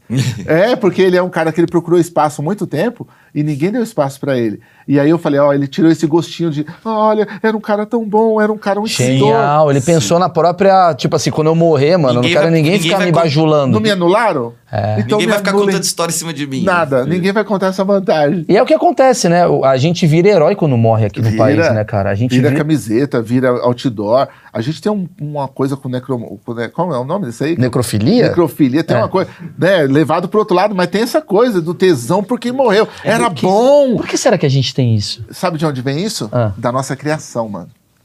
O seu pai é capaz de viajar para um parente seu lá no outro país para visitar depois que morreu, mas em vida às vezes não vai ver. Isso vem da nossa geração, mano. Vem da nossa criação, do nosso berço. Ai, a tia Zefira, nossa, 30 anos sem ver ela. Não, eu vou pegar o avião, vou ver. Vai ver o quê? Tá no caixão. Você não foi ver ela em vida. Entendeu? Sim, sim, então, sim. Eu tenho, eu tenho, eu tenho- é muito, eu já falei isso algumas vezes, eu vou repetir assim. Eu faço muita comédia e tal. E o vídeo meu que mais viralizou foi eu falando da, da, da possível morte do meu pai. Porque meu pai tava em Covid. Sim. Meu pai se fudeu, tava com coma, o caralho. E eu tava no flow, bebaço, bebaço, Ferrez, mas bebaço, assim, triste pra caralho, meu pai morrendo. Tinha acabado de falar com meu pai, meu pai tudo tubado, aquela porra de Covid e tal. Aí eu faço um vídeo que eu falo assim, cara, eu fiquei pirando, que eu falei assim, mano, eu vejo meu pai uma vez por ano, meu pai mora em Fortaleza, né? Eu vejo meu pai uma vez por ano. Meu pai tá com 66 anos. Cara, se meu pai viver até os 75, eu tenho mais 10 encontros com meu pai. 10 encontros. 10 encontros de uma hora mais ou menos. Sacou? É. Aí, olha que louco, eu fiz esse vídeo, né? Nem- Não fiz pensando em viralizar, né? Aí a galera pegou o trecho e tal, não sei o quê. Cara, eu ando na rua, pô, direto, tô andando, chega uns caras grandão, "Ô, vem cá, graças a você eu voltei a falar com meu pai. Eu falei, mano, precisou dar essa ligada pra gente perceber que as coisas estão, né? Tipo, a, a- a gente vai abraçar o cara, aí o cara morre, não, ele é um herói. Meu pai foi meu grande ídolo. Eu falo, mano, tá aqui. Por isso que às vezes eu queria bater um papo contigo, até legal, que é muito boa essa reflexão. Que às vezes eu vejo muita gente querendo mudar o mundo e não muda a porra do entorno. É, do entorno. É, o entorno. Eu falo da, da síndrome do chuveiro desligado, tá ligado? Do chuveiro quente. o cara é revolucionário. Não, eu sou revolucionário. Eu já, mano, já, já sofri muito debate na periferia por causa disso que eu falei. Assim, eu paguei muito preço alto. Mas eu, eu falei comparando isso. O cara, não, nós temos que mudar o mundo, nós temos que. O transporte público, tem que mudar a política, tem que tirar o presidente. Aí chega em casa, a mulher do cara, pô, você não arrumou chuveiro ainda, eu vou tomar banho gelado de novo, filha da puta. E eu tô grávida. Você deu boa noite pra, pra, pra, pra pessoa que tá do seu lado? Entendeu? Então, assim, temos uma lição de casa muito importante para cumprir. Essa lição de casa. Mas é, é essa lição de casa que vai fazer a gente crescer para outros problemas. Aí vai arrumar o transporte coletivo, a gente vai entender a questão da saúde, mas tem que arrumar a questão de casa mesmo. Entendeu? Não tem essa do cara ser escroto em casa e ser revolucionário na rua, mano. É o que eu mais fico me, me- que me irrita. Eu falo assim, cara, eu vejo tanta gente com um- uma boa. Uma boa, assim, tipo, uma boa dialética, uma- um bom discurso. O cara vai fazer, vai mudar, vai mudar. Aí você ouve histórias do cara, é um cuzão com todo mundo. Aí tu fala, Sim. porra. Não, e outra coisa também que eu, eu me questiono muito é assim, mano, você tá afim de uma revolução, você tá afim de tirar o capitalismo, você tá afim de mudar. Eu não posso te criticar. Nem Ah, tem um momento é. que eu não posso te É, criticar. esse que é o problema. filho da puta, eu não posso É. te criticar. É. Tem um momento que eu não posso falar, não, aquele ali você vacilou. É, Maurício, não, é gente boa, mas você falou um negócio que eu já não não dou gostei. entrevista, já não falo com o Ferrer, já não vou na ONG dele, já não compro nada dele. Já, ele foi no Maurício Meirelles, também não fala com o Meirelles. É. O Meirelles fala com o Flow, também não fala com o Flow. É isso o. Flow tem um cara que nem, de- falou bem do Monark, também não fala mais com o Flow. Tudo vira uma... Vi, vi uma histeria. E aí não resolve nada, cara. É. É, é onde a gente entrou no debate do colorismo, que é onde a gente foi. é Quem é mais preto, quem é mais branco, aquela mina é mais preta, mais, a mais branca. A mina tem o poder de fala, você não tem. Na palestra vai pôr igual. A gente entrou nesses debates tudo que são necessários, mas aí tem um momento que a gente só fica nos debates e, e aí a mudança não vem mais. É só, é, é só filosófico. É, porque aí a, a, eu- a mina certamente ela vai montar uma editora só para mulheres, e aí da hora a gente vai lá fortificar a editora, só que ela não vai dar espaço pra gente que escreve, porque a gente é homem. Mas a gente é um homem da periferia, não pode ter um texto lá, não pode, porque não é a minha causa. Entendeu? Aí agora a editora é voltada só pro núcleo negro, é de proteção das minas. Então as minas têm que se proteger mesmo e fazer uma editora de mina preta. Eu entendo. Mas ela não vai falar com a editora das minas brancas? Tá ligado? Então aí vira tudo uma treta que eu, quando eu chego no evento, eu falo, então, peraí, qual que é o lugar que eu fico? É, não, é aquele ali é as minas que tem a editora branca, aquele ali é da literatura marginal, aquele não é, é da periférica, porque também tem uns caras que não aceitam o termo que, que eu pus, que é marginal. E aí, sabe assim, é quando você vai fazer um stand-up e não é mais naquele palco. Tá o seu é no palco, do terceiro palco à esquerda, tá Já tá ligado? acontecendo isso. E é uma pena, porque a, a luta é com essa mina que eu faço questão que ela esteja. Ela vai estar que mais me ajudando do que me prejudicando, mas por causa Sim. de um detalhe que você falou, você já é inimigo dela. Por isso que eu acho que às vezes eu tenho, eu, eu acredito, sei lá, eu, achismo burro aqui, que a nossa tendência como humanidade é voltar pra tribo, cara. E Eu isso não volta mais assim, não. Eu, eu, às vezes eu piro e falo assim, cara, porque não é possível. Você não Eu não consegue acho. conviver. Você com um, você com outro, porque você é trans, outra é mulher, outra é feminista, outra não sei o que. Você fala, cara, Não vai voltar porque a indústria de remédios não vai deixar você. ah, tá, tudo bem. A indústria de remédios vai fazer de tudo pra te encher de comprimidos. Porque você precisa. Ah, porque hoje- na hora H, para um omeprazol, todo mundo é igual, né? Pô, hoje você vê os filmes e séries que estão aí na Netflix, tudo, todo mundo saca o negócio de comprimido e joga na boca, não é mais o cigarro. Vocês Pode crer, perceberam? né? Não é Pode mais o crer. cigarro. O cara acende mais Caralho. cigarro. E, eh, não, é um comprimido que não tem nome, mas a indústria de comprimidos, de, eh, ela, a farmacêutica vai lá e paga o filme, e aí tem um momento que o cara, ah, para aguentar isso só nesse momento. São vários filmes assim o tempo Que você vai botando na sua cabeça. Eu falo isso, cara. O, vidrinho amarelinho. Caralho, que você só vê. falta ter o cowboy dos. dos... Não é? É por isso que eu falo, a galera acha que é muito inteligente e tá caindo numa porra de um discurso que não tá nem percebendo. Então, aí eu queria até voltar. Você falou um negócio que o Galo também trouxe, que eu acho muito importante frisar. Que é assim, a gente vê discurso, discurso, discurso, e o Galo, eu falei pra ele, tá, e aí?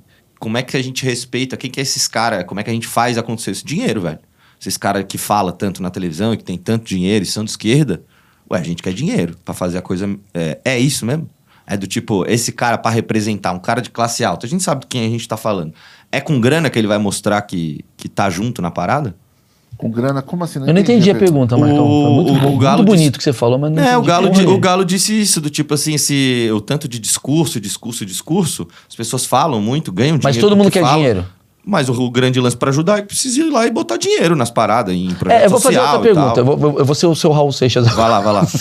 é o seguinte: você é um cara que tem muitas ONGs, você ajuda muitas ONGs, no caso, você. E o, e o termo ONG, ele, ele, ele, ele vem, o meu achismo, ele vem com uma coisa meio chato. Claro que vem.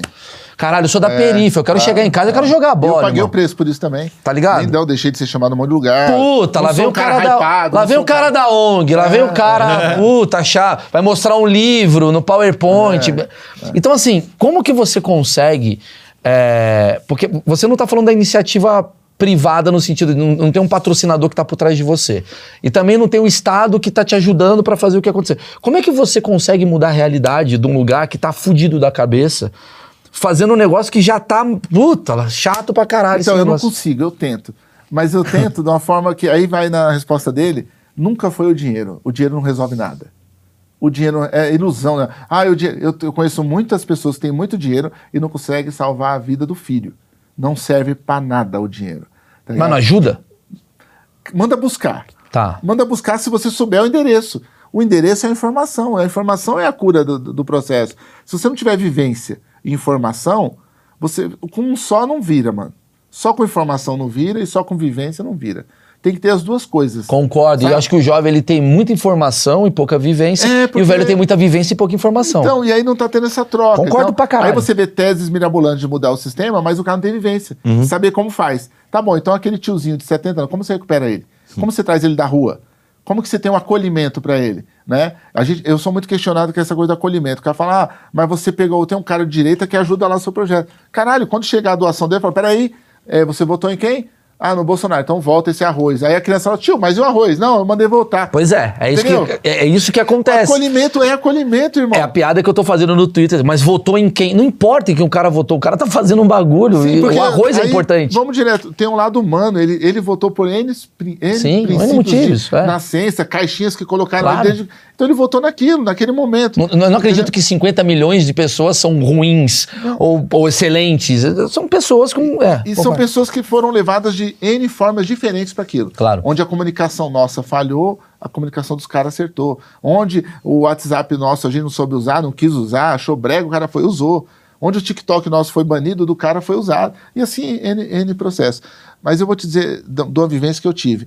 Eu, eu tinha lançado o livro, o segundo, o terceiro livro, já tinha ganhado o prêmio da PCA, é, da Academia Paulista dos Críticos de Arte, já estava contemplado duro, morando na favela, mas com prêmio, Com um livro prestígio. lançado, lançado em cinco países da Europa, mas duro. E aí eu falei, como que eu vou fazer dinheiro, né, mano? Vou vender boné, eu fui vender boné na rua, aí que nasce a minha marca, que eu falei, puta, livro não vai dar nada. Ibope não deu nada, apareci no Jô, apareci no negócio, mas não me deu nada. Eu vou vender minhas roupas. Fui vender minhas roupas, a quebrada foi comprando devagarinho e tal. E aí um dia tinha uma sessão de fotografia da MTV lá na, dentro da quebrada, a MTV ia fazer uma cobertura minha dos meus livros e tal, e eu tava no meio da viela. E aí o pessoal passava, oh, você acha importante o trabalho do escritor? Acho, acho legal. E você acha? Não, acho legal. E eu, pá, beleza, fizeram a matéria, foram embora. Aí um ano depois eu criei a festa da Páscoa, onde eu distribuía uns ovos de Páscoa, vendendo aquelas roupas, eu, eu dava uns- o dinheiro, eu fiz uma promessa, sabe? Ó, se der certo as roupas, eu vou dar tudo de ovos de Páscoa. Aí eu comecei a distribuir ovos de Páscoa. Aí um dia, no terceiro ano, a mulher falou, não vou emprestar mais minha casa. Tá juntando muito maloqueiro. Fica o ano todo as crianças. E a Páscoa? E a Páscoa? E as crianças não sabem o meio da Páscoa e ficavam enchendo o saco da mulher. Ô, moça, e o ovo de Páscoa? Aí eu falei, você não quer vender sua casa para mim, então? Ela falou, não, mas eu... Não, vende, eu, eu precisava comprar uma casa aqui. Eu queria fazer isso direto agora. Eu não queria fazer uma vez por semana, ou por ano. Aí ela, não, tá bom. Consegui comprar a casa da mulher. A mulher era evangélica, ela mudou. Eu arrumei a casinha, deixei bonitinho e falei, não, aqui agora eu vou pôr o livro para os adultos, porque agora eu tenho que pegar os adultos. As crianças vêm para Páscoa. Aí eu vou esperar a Páscoa, mas eu vou meter todos os meus Enquanto livros. a Páscoa não vem. Enquanto a Páscoa não vem, meti lá Bukowski, Baudelaire, meti todo Chekhov e tudo. Não entrou um adulto. Ficava lá dias e dias. Falei, caramba, mas e agora, mano? Aí começou a chegar as crianças. Tio, o que, que é aí? Ah, é aqui é uma biblioteca, eu tô montando. Ah, tio, mas posso ficar aí um pouco? Pode. Aí sentava no chão. Ih, não tem um, um negócio pra me ver, não, tio? Filme? Não, não tem. Mas eu vou trazer um livro infantil pra você amanhã. Aí eu trouxe um livro infantil. Aí trouxe outro. Daqui a pouco eu troquei tudo. Entendi que adulto não ia entrar porra nenhuma lá e que eu tinha que pôr um negócio pra criança. Então, assim, olha só, eu que tô dentro da quebrada há 40 anos, tive que aprender que não é do jeito que eu quero, é do jeito que a quebrada quer. E aí a criança começou a frequentar, frequentar. Aí um dia, passou três anos eu com a ONG, eu- aí tinha que comprar água. Aí eu aprendi que eu tinha que saber comprar mods.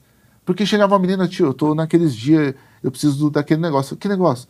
É aquele negócio lá de mulher e tal. Eu, eita porra, como que eu vou resolver? Você ia na farmácia, ô meu, como que é esse negócio do mods? Puta, mano, isso aí é, é isso aqui, ó. Tem esse absorvente e esse. Aí, puta, tenho- então me dá os dois pacotes. Aí eu entendi que a ONG tem que ter absorvente. que a ONG tem que ter água. Aí eu deixava as crianças sair meio-dia para ir embora para casa e eu abria uma, porque eu ia almoçar. Você acha que as crianças almoçavam, pai? Você acha que as crianças tinham almoço? As crianças ficavam paradas na porta. Eu voltava, às vezes, meia hora mais cedo. Hoje vocês não foram almoçar? Fomos, tio, nós já voltou. Não tinha comida dentro de casa. Aí eu falei, caralho, eu tenho que pôr comida aqui. Eu tenho que ter uma cozinha. Entendeu? Foi assim que o projeto foi nascer. Não é uma ONG. Eu, não criei, eu, não, eu nunca gostei de ONG, eu nunca achei que eu ia. O meu sonho não era ter uma ONG. Eu só queria ter uma casa que recebesse pessoas para estudar, para ler, para ser igual eu. Mas você viveu a chance. realidade, você vê, não é livro, mano. Não é. E Não é Pode ser, Pode- é. mas não é o início. Não é o. Porque tem coisas básicas Sim, antes. Aí tem o assistencial, porque o educacional eu já estava na minha mente.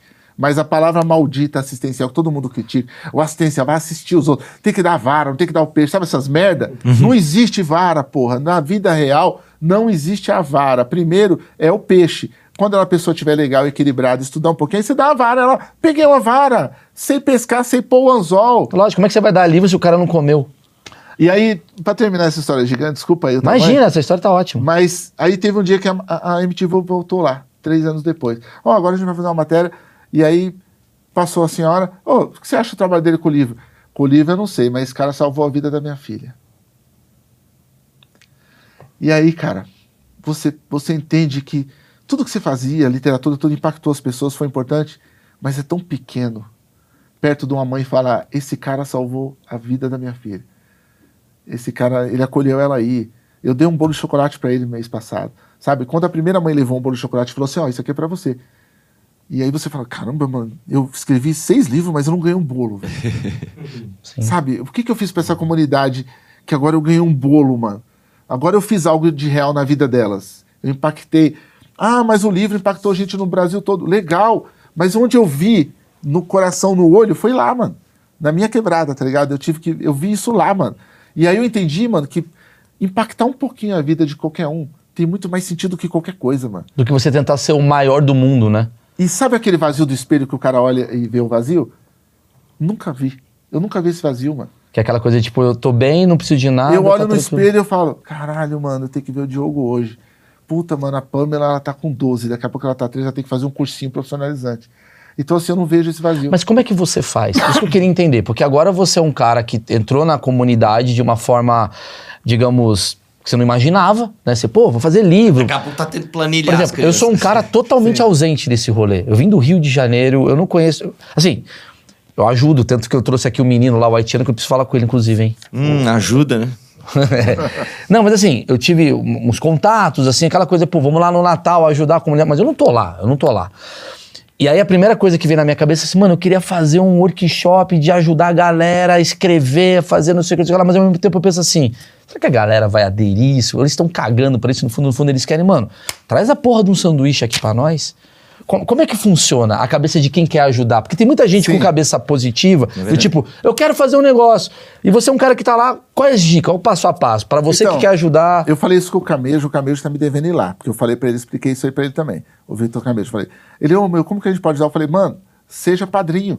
Fala assim, ó, eu sou o padrinho desse projeto, eu tô dizendo que esse projeto é da hora, apoie. Se fizer isso, ajuda nós pra caramba num vídeo, velho. Às vezes o cara fala, não, eu queria ir lá dar aula e tal. Não vai acontecer agora, mas a gente vai te esperar lá pra almoçar primeiro. Eu sempre falo isso, falo, primeiro você vai lá almoçar com nós. Aí depois você volta pra dar uma aula. Porque sempre o cara vai com a ideia de que ele tem que levar, e ele toma um baque tão grande que ele aprendeu durante duas horas. Ele falou, puta, eu fui lá levar alguma coisa, eu aprendi, mano. Concordo. Não precisa fazer nada. Você almoça com nós, fica lá na sala com a gente, depois você vai falar, nossa, eu aprendi pra caramba nessas duas horas. Então, assim, às vezes o cara tem um puta nome, ele sendo um padrinho do projeto, ele vai ajudar pra caramba, só fazendo um vídeo, só dizendo, gente, fortalece que é legal, tá ligado? E, e- e isso ajuda muito. Mas as pessoas têm uma coisa com o trabalho social que elas acham que tem uma penalidade ser do trabalho social. Concordo, tem muita Porque gente- quem assiste não dá moral porque cobra elas também numa situação. Então dá pouco view, pouco engajamento, entendeu? Uhum, entendeu? Dá isso porque a pessoa fala, ah, não, tá A troca não é justa na cabeça da pessoa? como um monte de gente, não, como um monte de gente não tá fazendo, eu lembro elas que tinha que fazer. E ela não engaja comigo. Você entendeu? Ela fala, quem é esse cara pra falar isso aí? Que eu, eu faço o que eu posso, tô ajudando minha mãe. E aí eu, eu, eu- não é legal o sentimento que eu provoco. Tinha que ser legal. Sim. Ela tinha que entender que não é, eu não tô cobrando nada. Quem sou eu pra cobrar, mano? Eu tô em construção, mano. Eu fui um bosta a vida toda também, egoísta. Escritor é egoísta pra caralho. Quer mudar o mundo, quer reconstruir um monte de coisa. tá ligado? Eu deixei de rir de piada engraçada, eu deixei de conviver com amigo, com família para poder escrever livro, mano, para reconfigurar o universo que tava ali na minha frente. Mais egoísta que eu não tenho. O único problema é que eu sei disso, eu tô tentando me mudar, tá ligado? E, e quando eu tô magoado lá, que vem uma criança e corre e me abraça, Já eu- resolve, né? Entendeu? E um amigo meu, e eu, eu tô ajudando? Eu tô ajudando? Eu tô tendo o privilégio de viver com o filho dos outros que eles não estão vivendo, mano. Sim. Eu tô na rua, a criança larga o pai e vem me abraçar. E o pai nem gosta de mim, mano. Que é vingança mais gostosa que essa. Você entendeu? Então, assim, eu tô tentando também ser um menos bosta, menos hipócrita. Porque toda vez que a gente compra uma roupa, a gente pega um transporte que é precarizado, a gente também tá construindo essa porra aí, mano. Eu peguei um Uber pra cá, ajudei o cara a ser explorado também. Então tem que ter essa consciência, Sim. tá ligado? Então é ali onde eu tento ser um pouquinho mais eficaz pro universo, tá ligado? Porque eu sei que a minha história vai durar no menino. O meu, a minha máquina do tempo, ela é ampla, você imagina, mano. O moleque que a gente começa com 6 anos agora, quando ele tiver 18, eu já parei o projeto, eu tô, eu tô velho e a criança vai estar com um pouquinho de mim lá dentro. Provoquei ela. Dei um livro dos Panteras Negras. Li um livro da Cidinha da Silva. Peguei uma mina militante negra que não dá para construir para ser ministra do STF só porque os outros tá pedindo. Não dá para construir. Vocês param de ilusão, porque isso não é uma construção quando você quer pedir. No alto do seu programa você quer pedir. Não é, mano. É você construir a parada. E eu tô chamando as pessoas para construir o tempo todo. Tá ligado? Elas acham que vai vir feita. Tá ligado? E não vem feito. É uma construção. É mano. quase como uma cobrança de uma coisa. Eu, eu- trabalhei muito com isso, assim, tipo. eu- durante muito tempo eu trabalhei assim, sei lá, eu era o cara head de. Esses termos, né? Head de content. No fundo, no fundo é o cara que tá ajudando a criar. E várias vezes eu tô fazendo um projeto e o cara fala assim: tem que ter a preta trans no programa de comédia. Aí você falava assim, irmão, vou te falar o que acontece. Eu acho do caralho a parada da diversidade. Tem que ter. Mas o problema é que você vai fuder essa menina. Porque ela vai entrar e ela ainda não tem experiência. E ela tem, tipo, cinco meses de comédia. E ela vai estar numa casa com três caras que tá há 30 anos fazendo isso. O que, que vai sair no final? Ela é ruim. E aí você começa a fuder essa pessoa. É, mais você construir essa pessoa pra ser foda do que você impor. Essa é, a minha visão. Então, a construção, ela tem que vir, a cobrança é necessária, Sim, claro. é legítima, porque a gente tem que É legítimo. beleza. Mas acho que quando você- a minha visão- quer pôr a mão na ferramenta pra Exato. trabalhar. eu não tô falando que eu tô certo. Não, mas é quase como falando assim. A, a minha visão é, eu, eu já vi muitos comediantes, amigos meus, assim, que estão, tipo, não, tem que ter, tem que ter, tem que ter. Você fala, mano, mas se tem, pra pessoa é uma merda, porque ela entra e ela morre. Sim. Porque ela vai perder né, nesse mercado, caralho. O cara é mais engraçado que tem 40 anos fazendo essa porra. O É. outro entrou agora. E você põe ele no mesmo patamar, é pior pra ele.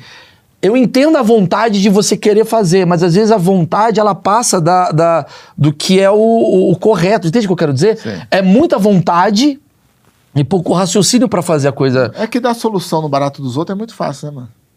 Pode eu ser. aqui dar um palpite no seu programa, eu tinha que ter uma mina, porque tem que ter. Sim, é sim. muito mais fácil do que eu construir a parada, tá ligado? Sim. Eu tô falando pro pessoal amiriano, mano. Que é igual você fazer, desculpa te interromper, que é igual você fazer a ONG. Sim. É livro. Aí você fala, não, galera, posso falar? Não é livro, não. Não mano. foi livro, não. O, o livro foi. O, o meu ego foi o livro. Entendeu? Do minha- caralho. Pra deixar mais parecido com a minha casa foi o livro.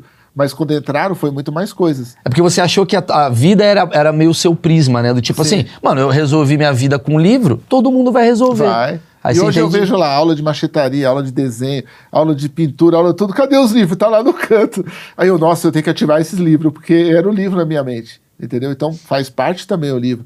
Mas eu acho que é muito mais além, mano. A construção é muito mais difícil. A construção tem que engajar mais tempo, tem que ter- uma. E aí, quando você tem uma carreira artística que você quer brilhar, não dá tempo para aquilo. Você tem que se desnudar da sua carreira artística para poder ter aquilo, entendeu? E é muito mais difícil você tirar um sonho seu de querer ser isso e aquilo. Eu só digo para as pessoas que cuidado com esses sonhos, mano. Porque esses sonhos aí, geralmente, eles não dão em nada. Tipo, Tipo, o cara quer ser o cantor foda. Aí ele passa por tudo aquilo pra ser o cantor foda. Quando ele sobe lá em cima. Eu tô vendo muito cara do funk agora nisso, do trap. Não é só ele, sertanejo também, tudo. Isso aqui, de ouro, sabe? Com safira, com. E aí o cara sobe no palco. Eu não vejo aquilo ali, um colar. Eu vejo um centro comunitário. Eu falo, caralho, um centro comunitário no peito do cara. Aí o outro vem atrás, com os anel tudo desse tamanho. Eu, caralho, um, um centro de inclusão. Imagina ter um banheiro, uma sala que o cara possa se, troca- se trocar e um quarto para dormir em cada quebrada, que o cara for ter um centro de acolhimento. É aquele anel, é o anel do cara, é um centro de acolhimento, entendeu? Aí eu vejo o outro com um brinco de diamante, o carro de um milhão que acabou de comprar, ele foi descalço comprar o carro de um milhão. Da hora, a atitude da foi descalço para provar que um cara descalço pode comprar um carro de um milhão. Mas um milhão, quantos anos eu manteria o projeto com um milhão? Dez anos? Caramba, mano! Se cada criança custa 270, na Fundação Casa custa 3 mil reais para manter ela enjaulada. E eu consigo com 270 manter ela livre. E se quanto daria? A minha mente é essa, entendeu? É que nem o Faz rei do as gado contas lá. já, né? Tudo em boi, tá ligado? Eu pensaria tudo, eu penso dessa forma. E aí eu vejo o quão triste vai ser a vida desse cara. Porque ele tá entupido de tênis, ele tá entupido de ouro, ele tá entupido de mulher em volta. Ele tá entupido tudo dos excessos que ele quer, porque o nosso povo também quer os excessos. E eu entendo. Porque lindo- foi muito restrito e agora quer o restrito. excesso. Lindo, legal e elegante, eu entendo. Só que, mano, a gente tem que ter também tem alguém que fale de consciência. Que chega nesse moleque e fala, viado, você tem 19 anos, tá acabado na, na bebida, você tá mostrando marca de bebida toda hora, em cada live que você mostra, mano. Tá ligado? E as bebidas estão cagando pra você. Sabe essa lacoste aí que você tá mostrando? Não gosta de você. Não gosta da sua cor aí desse jeito, não, pai. Eles não estão representando você na quebrada. Entendeu? Tem que ter algu- alguém chato também pra falar isso.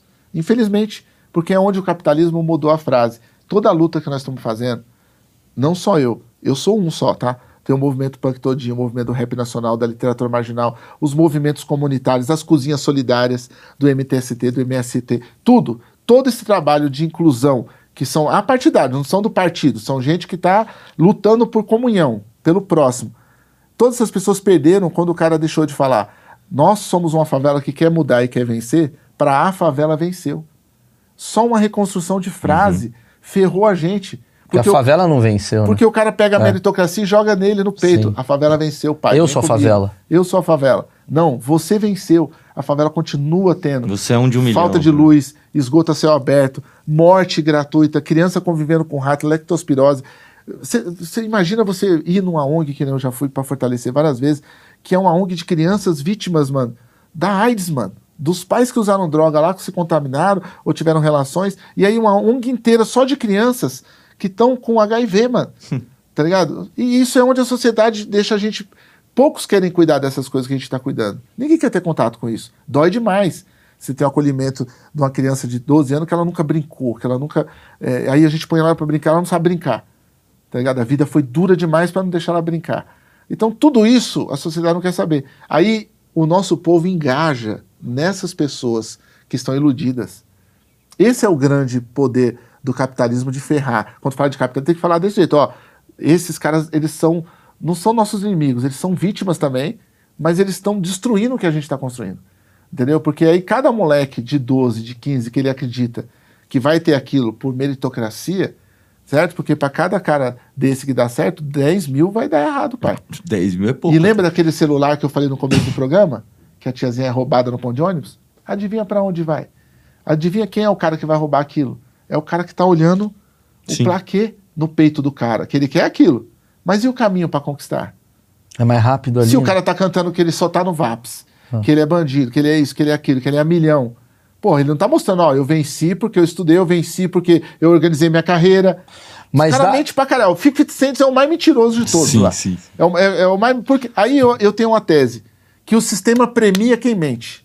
Quem conta a melhor eu historinha, concordo, pô. mas eu O concordo. sistema premia quem mente. concordo. Mas não cai naquela de contar a historinha que todo mundo quer ouvir. A Sim. historinha da Luísa Sonza. É. A melhor A historinha storytelling, ganha. A melhor historinha é. ganha. Aí, aí o 50 diz que tomou os tiros, tomou, 50 que ele é bandido, que ele é um cara do crime. Aí ele convence todo mundo a comprar o disco e achar que é do crime. Sim. Só que ele não venceu nisso. Ele se organizou. Ele fez mixtapes. Ele chegou nas pessoas certas. Ele fez um agenciamento de carreira. Essa é a história que ele devia contar. Ele devia contar essa porra dessa história. Mas essa história não dá tanto parada porque ninguém faz isso. Agora todo mundo tem uma vontade de talvez roubar um celular, então é mais Sim. fácil. É que a uma merda ou a ficção. Genial esse pensamento, A mano. ficção, ela Fudido. sempre vai privilegiar o extremo. E Não, a genial o pensamento. E a realidade, ela não, não- O extremo não funciona na realidade. né? Então sempre vai ser. Mais ou menos, Marcão. O que, o que ele falou é uma parada que, que faz sentido. E é legal ver essa visão, porque muita gente tem esse achismo do tipo assim, pô, vocês adoram beneficiar bandido, né? Aí você fala, não, mano, não. O que eu tô falando é o seguinte: quanto mais você tá cantando no rap que ser bandido é do caralho, ser bandido é do caralho, você tá fudendo todo o sistema. Porque você tá falando pro cara que tá ali ouvindo você, falando assim, ah, mano, então eu quero ter essa porra aqui também. O que, que eu tenho que fazer? ah, você roubou? Eu vou roubar, porque amanhã eu vou fazer uma- um rap falando É. do. E, eu- e a mensagem nunca foi essa. A mensagem era: Não é essa. Eu fui da vida criminal, eu saí, eu organizei minha vida. E olha como tá melhor. digna. É. Certo? O que o, o que o sistema me deu me empurrou pra vida criminal. Sim. Mas agora eu sou um ser humano que tô em outra parada e eu posso te mostrar que lá não vale a pena. Sim. A vida criminal traz pânico e medo. Entendeu? Então não é pra você estar. Mas você acha que a galera tá dando esse recado? Eu- eu- O rap original. Não que é rap, o- digo assim, porque hoje Tá. em dia eu vejo mais pelo funk e não pelo rap. Que essa coisa do cara ostentação. Eu, eu- entendo que o rap tem um pouco dessa coisa de ostentação, mas muito menos do que nos Estados Unidos. Eu, eu não tenho nenhuma noção do rap, mas pelo que eu vejo aqui, tipo, o Racionais não tá ostentando, o Racionais ele tá trazendo uma mensagem. Sim. O funk, ele é o cara do mesmo lugar do rap, ele nasceu no mesmo lugar, mas ele tá lá, maluco, eu tô aqui com as minas, tô comendo mulher pra caralho, roupa pra caralho, não sei se eu tô sendo preconceituoso, mas é a visão que eu Uma tenho. parte deles é assim, outra É. parte já tá mais na consciência, uma, uma parte, o Ariel, os caras que já tá vindo, né? Aí você pega a nova geração do rap também, o Jonga, o Diomedes, os caras têm uma visão que ter é legal, todo mundo merece ter, esses caras merecem ter os baratos deles. A questão não é merecimento. Eles merecem ter o melhor carro, o melhor dinheiro, melhor casa, pôr a mãe no melhor abrigo. Isso é inquestionável. Agora, eu não quero dizer que eu tenho que me masturbar com a porra de um colar de ouro, irmão. A diferença é essa, entendeu? Num país onde as pessoas não têm o que comer de manhã, num país onde eu, eu vou pegar uma criança agora meio-dia, ela vai repetir seis vezes, porque à tarde ela não vai ter o que comer, certo? Ela come. Se... Eu falo, meu, pelo amor de Deus, vai passar mal. Não, é que eu preciso. Porque eu sei que à tarde ela não vai comer. Entendeu? Num país onde você vai no bom prato, que custa um real e cinquenta, lá um real, e você vai ver o cara trocando comida com o outro, a sobra da comida com o outro, essa é a realidade, mano. E aí, você vai comer a farofa e tal? Não, então me dá a maçã. O cara pega, põe num copinho a farofa pra levar pra comer à noite, mano. Esse é o nosso país. Como que eu posso estar com um bagulho de um milhão e tá achando que eu tô legal? Tá ligado? É isso que eu tô eh, pe- pedindo pros caras analisar. Mas eu queria ter um bagulho. Tem um, por que, que você tem seis? Sim. Você queria ter um Camaro, por que, que você tem 12? Então, sabe, aí não tem limite. Nunca os caras são ricos. Sempre rico é o outro, velho. E a gente tem aqui um, uma meritocracia nesse país que tem cara que ele é rico por geração. Então ele nunca trabalhou, nunca cortou uma cana, nem porra nenhuma. Ele é rico há seis gerações e ele ainda acha que não é rico. que quem é rico é o vizinho dele que tem a décima segunda geração do país. Tá. Pra, pra gente resumir um pouco desse papo, foi incrível esse papo. Assim, o que, que você acha, por exemplo, a- acho que a gente é um país que busca muito esse, esse- essa liderança, esse ídolo. É o Lula, é o Bolsonaro, é o Emael, não importa. O governo ele tem feito coisas. Você que tá nessa porra há 48 anos, você vê, tipo assim, mal, posso falar de verdade, olhando no teu olho, cara, galera tem ajudado, não ajuda. Ou ajuda, mas na hora H é hipócrita. O que, que você observa do, do- Porque assim. Obviamente todo mundo que pode estar assistindo vai falar, mano, eu quero fazer a diferença. Porque acho que todo mundo tem um lado bom de falar, porra, ninguém, ninguém, ninguém acha certo o cara trocar farofa pela maçã. Ninguém tá olhando e falando assim, ah, mas também que se É, foda. e eu não tô pondo a culpa em ninguém, tá, Eu sei, pessoal? sei. Desculpa se você se sentiu culpado, assim, conviva com sua culpa também, que é problema seu. Mas não tô querendo pôr culpa em Eu ninguém. sei, eu sei, eu sei, eu não- percebi. é, não Mas é. é que eu acredito que eu, eu acredito que o ser humano tem essa coisa, às vezes, do egoísmo, que é, que é quase o mesmo egoísmo do cara que também ele fica rico, ele fala: quer saber, mano? Foda-se, sair dessa merda, nove carros e pau no cu, nunca mais espera alguém volto. trair ele. Tipo, a, a prima pediu dinheiro e não pagou. Eu sabia que eu não tinha que ajudar pobre. Pronto, Sacou? agora eu foda-se. Sacou? É, Ele cria é. uma narrativa. É, Mas assim, o que, que você observa? Porque assim, ah, legal, eu tô olhando e falando assim, velho, eu quero fazer algo. Aí você vai falar, mal, vai lá quinta-feira, beleza, eu vou. Aí outro cara fala, quero fazer algo, quero fazer algo. Todo mundo quer fazer algo. De fato, o que que fazem? É isso que eu quero saber. Sim. É, ó, eu, eu, quando eu montei o projeto, eu, eu montei uma campanha lá do Apoia-se, né? Apoia-se barra interferência. Que é que nem o pessoal do humor também tem essa campanha do Apoia-se, né? Sim. Recorrente. Um amigo meu que falou para mim ab- abrir isso, que falou, mano, com certeza a população que veio vai ajudar através dessa forma, em vez de ir direto na ONG. E eu queria que as pessoas fossem direto. E eu perdi um monte de patrocinador porque eu não aceito o cara não ir lá, tá ligado? Eu falo, mano, vem aqui pra você ver o que você vai ajudar. Mas eu, eu tive que entender que as pessoas não querem ir. Elas querem ajudar. E aí De fora. E muitas pessoas, infelizmente, algumas, né? Vamos falar assim, elas querem ter o pedacinho dela no céu e ela acha que ela ajudando, ela vai ter esse pedacinho. E não é isso que eu quero. Eu Porque é quero- egoísmo isso daí. É, porra, isso é ridículo, velho. É. Eu quero que ela vá lá e ela se sinta um pouco melhor, sabe assim? Porque ela também precisa ser trabalhada. Todos nós estamos em trabalho, velho. Então, assim, não é. Muita gente fala, não, eu vou ajudar um projeto social, não vou ajudar nada. Tal. Não é, mano, você vai ser ajudado, mano. Eu, eu, eu tenho muita gente que faleceu, que vai para o projeto mais um pouco pro final da vida, infelizmente, sabe? Às vezes já sabe que tá com câncer e tal, a gente lida com isso também. E aí a pessoa fala, eu quero passar aqui um tempo com vocês, aí eu já sei, Dá pra sentir quando a pessoa chega. Eu falo, mano, essa pessoa, ela, ela tá indo embora, ela quer ficar com um tempo da hora. Ela tá se sentindo culpada por alguma Não, coisa? não, eu acho que ela, quando ela pega essa doença ou quando desenvolve, Prioridade da vida muda, né? é, é isso, cara, a prioridade muda. E ela fala, eu vou ficar aqui. Aí ela chega em nós lá. Aí ela, puta, eu queria ficar aqui. Aí a gente deixa lá com a gente. Aí tem um lado ruim que a gente se apega e a pessoa vai embora, mas às vezes ela passa um ano, dois anos. Cara, e é os anos mais bonitos da vida da pessoa, sabe? Aí leva Caralho, os isso é irmãos, muito primos. foda. Eu nunca, nunca parei pra pensar nisso. É, acontece. Eu, ti- eu tive, um, Acontece. eu tive um- um- uma epifania esses dias que eu fiquei pensando assim, por que que todo bilionário ele resolve abrir um? Óbvio, tem gente que faz É. pra lavar dinheiro, mas tem gente que olha e fala assim, acho que o cara ele chegou tão... é, é, tem, uma, tem uma história do Jim Carrey que eu acho maravilhosa, que o Jim Carrey fala, cara, cara, eu queria que todo mundo ganhasse o mesmo dinheiro e fama que eu ganhei pra perceber que não é isso. Sim. E aí você começa a querer ajudar, porque você fala, eu preciso me sentir útil. Não, o Jim Carrey é, é um caso que as pessoas têm que estudar, inclusive. Eu agora. acho. Tem um vídeo sobre o Jim Carrey maravilhoso Eu na internet aí, que ele, ele, ele tá no mesmo prime que eu, tá ligado? Eu tava na minha, na minha casa e eu vi que eu mudei quando eu fui procurado pelo Eduardo Marinho. Sim. O Eduardo Marinho falou, eu queria trocar ideia com você e tal. E eu falei, ah não, mano, Eduardo Marinho, o cara me arrepiou todo, sabe? E eu falei, cara, esse cara fala uns negócios tão da hora. E aí a gente se encontrou, a gente foi beber junto, sair junto. E a mulher dele falou pra mim assim, meu, vocês estão numa energia tão igual, que é incrível, assim, como vocês estão na mesma energia, tão diferentes, né? Eu criado numa favela, o cara criado na classe média, né? E a gente tá lá. E aí passa dois meses, eu, eu sou procurado por um cara, eu não posso falar o nome que ele falou pra mim não falar, mas ele é um dos caras mais ricos do Brasil, e ele me procurou pra almoçar comigo, queria almoçar com você aí na quebrada. Aí eu falei, beleza. Pra você ter ideia, quando o cara chegou, ele falou que o certo era estar cercado cinco quarteirões, pro cara poder estar lá. E eu falei, pode ficar tranquilo, você não precisa cercar nada, você vai comer comigo em qualquer lugar que você quiser, você não precisa cercar nada, que você nunca vai correr risco de, de ser roubado nem nada. E aí eles, por quê? Porque tem um respeito na, na comunidade, né? Eu, eu acho que eu galguei isso, eu tô antes de facção, sabe assim? Eu sou cria da quebra, então eu tô antes de facção. E aí, estamos lá almoçando tudo, e custou 13 reais o prato do cara. Três. 13. 13. E Já aí, é quando- barato pra caralho. Quando ele foi pagar, já tava pago. Ele não paga, né? Quem paga é um cara que anda com ele, né? Que é engraçado. O cara, quando é rico, ele não paga mais nada. Ele não olha nem Aí o ca- cartão, né? É, aí o cara foi pagar, ô, mas tá pago. Ele, ô, tá pago, tá pago. Aí ele, não, cara, não é possível. Aí ele ficou emocionado. Porque eu acho que foi a primeira vez que alguém pagou o almoço desse cara. Olha como ele era pobre. É um cara muito pobre, porque eu tenho amigos meus que pagam meu almoço direto, tá Sim, ligado? sim. Como que ele pode ser tão pobre ao ponto das pessoas não pagar o almoço dele? Então, o conceito de riqueza, mano, ele é muito relativo, tá ligado? Ele ainda continua pobre porque ele não entendeu ainda. É até aquela frase, né? Ele, ele é tão pobre que só tem dinheiro. Sim, É. e ele- essa frase é magnífica. E ele ainda não entendeu que, que ele podia ajudar o projeto. Ele não entendeu, ele não gosta de projeto social. É louco isso, né?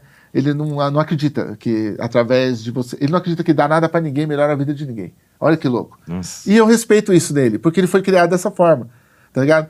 Mas toda vez quando ele me liga de madrugada que ele precisa conversar comigo, eu tô lá. Porque eu não acredito nisso. Eu não acredito no que ele acredita. Olha que louco. Mas ele usa esse serviço também.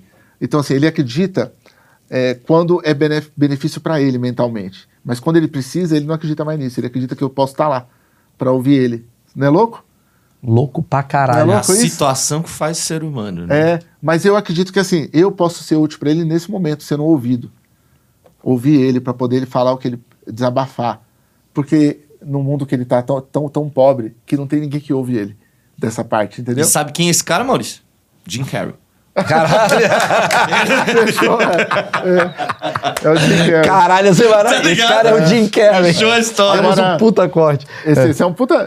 Agora, você, vo- todo programa que eu vejo seu, eu vejo essa busca sua. Pra caralho. E eu tô aqui Juro por hoje Deus, mano. porque eu, eu, eu vim por você estar nessa busca. Se eu puder alimentar essa busca um pouquinho mais para te deixar mais curioso, para você saber de verdade para que, que você veio no mundo, tá ótimo, mano. Se a minha passagem por esse estúdio tocar alguém aqui que ouviu a conversa, ou alguém que vai assistir e alimentar um pouquinho essa pessoa no coração dela, tá bom. Sim. Porque eu não quero que vocês de verdade olhem naquele espelho e vejam aquele vazio, mano. Aquele preto imenso lá dentro, porque é um preto imenso, igual essa cortina aí, que muita gente mergulha e não volta nunca mais, velho. Tá ligado? Aí se dá N nomes, depressão, tá ligado? É, isolamento, agorafobia, tem vários nomes, mas é esse espelho aí que a pessoa olha. Então, tem um momento da vida da gente que a gente tem que ser o outro, mano. Tá ligado? E eu, Concordo. quando eu me despertenci, quando eu me despertenci, eu entendi, mano. Ó, eu encontrei com um cara que todo mundo odeia esse ano passado. Aí eu postei. Aí um monte de gente, ah, você que esse cara, pelo amor de Deus, só você mesmo. Daqui a pouco tem uma foto com o outro lá de novo. Pô, não sei o quê. Aí eu falei, gente, eu me sinto bem encontrando gente que é do meu desacordo. Tá ligado? Se você não Claro. se sente, só me respeite, mano. Claro. E quem postar contra ele aqui, eu vou tirar, porque é a minha rede com ele, é o meu momento de intimidade com o cara, tá ligado? Então, não tem que estar em só em acordo. É muito ruim quando você vai no lugar e só tem acordo, mano. Isso é uma cabeça de escritor clássico, né? Mas É. eu amo isso. mas é, mas eu, é, eu acho que esses debates que a sociedade tem feito, eles são benéficos quando você entende que não é só o meu lado e o seu lado. É, é- é- é menos confronto e mais entendimento. Porque eu acho que você precisa entender também quem é seu algoz, sabe assim? Tipo, por que, que esse cara pensa assim? Caralho, ele pensa assim por causa disso, disso, onde disso. que veio? E da onde que Legal. vem? Vem daqui, tem que mudar É. aqui, né? Mudar aqui. Não, eu quando eu vejo você falando aqui no programa, de verdade mesmo. Às vezes eu vejo você, você tem um, um discurso recorrente, às vezes, que você usa, que aí eu. eu Pode é, falar, pode falar. É, é um discurso recorrente que assim, é uma proteção que você tem. Que você vai naquele assunto e fala, não, mas também tem aquela galera chata. Aí você vai naquela bolha que você falou. Aí todo programa tem esse momento. Aí eu falo, ó, eu imagino ele com 12 anos na mesa e alguém falando isso pra ele. Falando, ó, é que por aqui, não é por ali. Porque são coisas que colocaram em caixinhas pra gente. Pode ser. E dependendo ser. do afago que a gente tem com a pessoa, a gente leva a vida toda. Pode Mas ser. não serve mais pra gente. Não serve. Semana passada um motoboy bateu no meu carro. Ele bateu e caiu. Eu fui lá socorrer ele, o cara com o joelho racha- ralado, eu to- como eu quebrei minha perna também, eu toquei no joelho dele, eu vi que des- deslocou, né? Aí eu puxei um pouquinho, ele, não, tá bom, não deslocou. Eu falei, então levanta aqui, vamos pôr você aqui. Ele tava levando um passageiro. E aí, cara, ele abriu a carteira e puxou cinco reais pro cara. E devolveu o dinheiro do cara. Era R$ 4,96 a porra da corrida.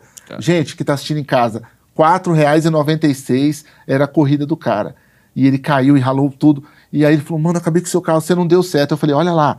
Aí eu apontei pro carro e o carro com a seta batendo. Aí ele, puta, mano, eu não vi. Eu falei, irmão, olha o sol que tá. Tá quase 40 graus, você não tem que ver nada. Só encosta aqui, mano.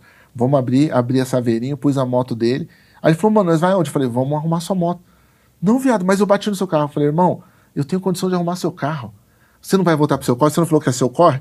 Não, é meu corre. Eu falei, então vamos lá arrumar. Levei pra arrumar a moto dele. Não porque eu sou bom, porque eu posso, mano.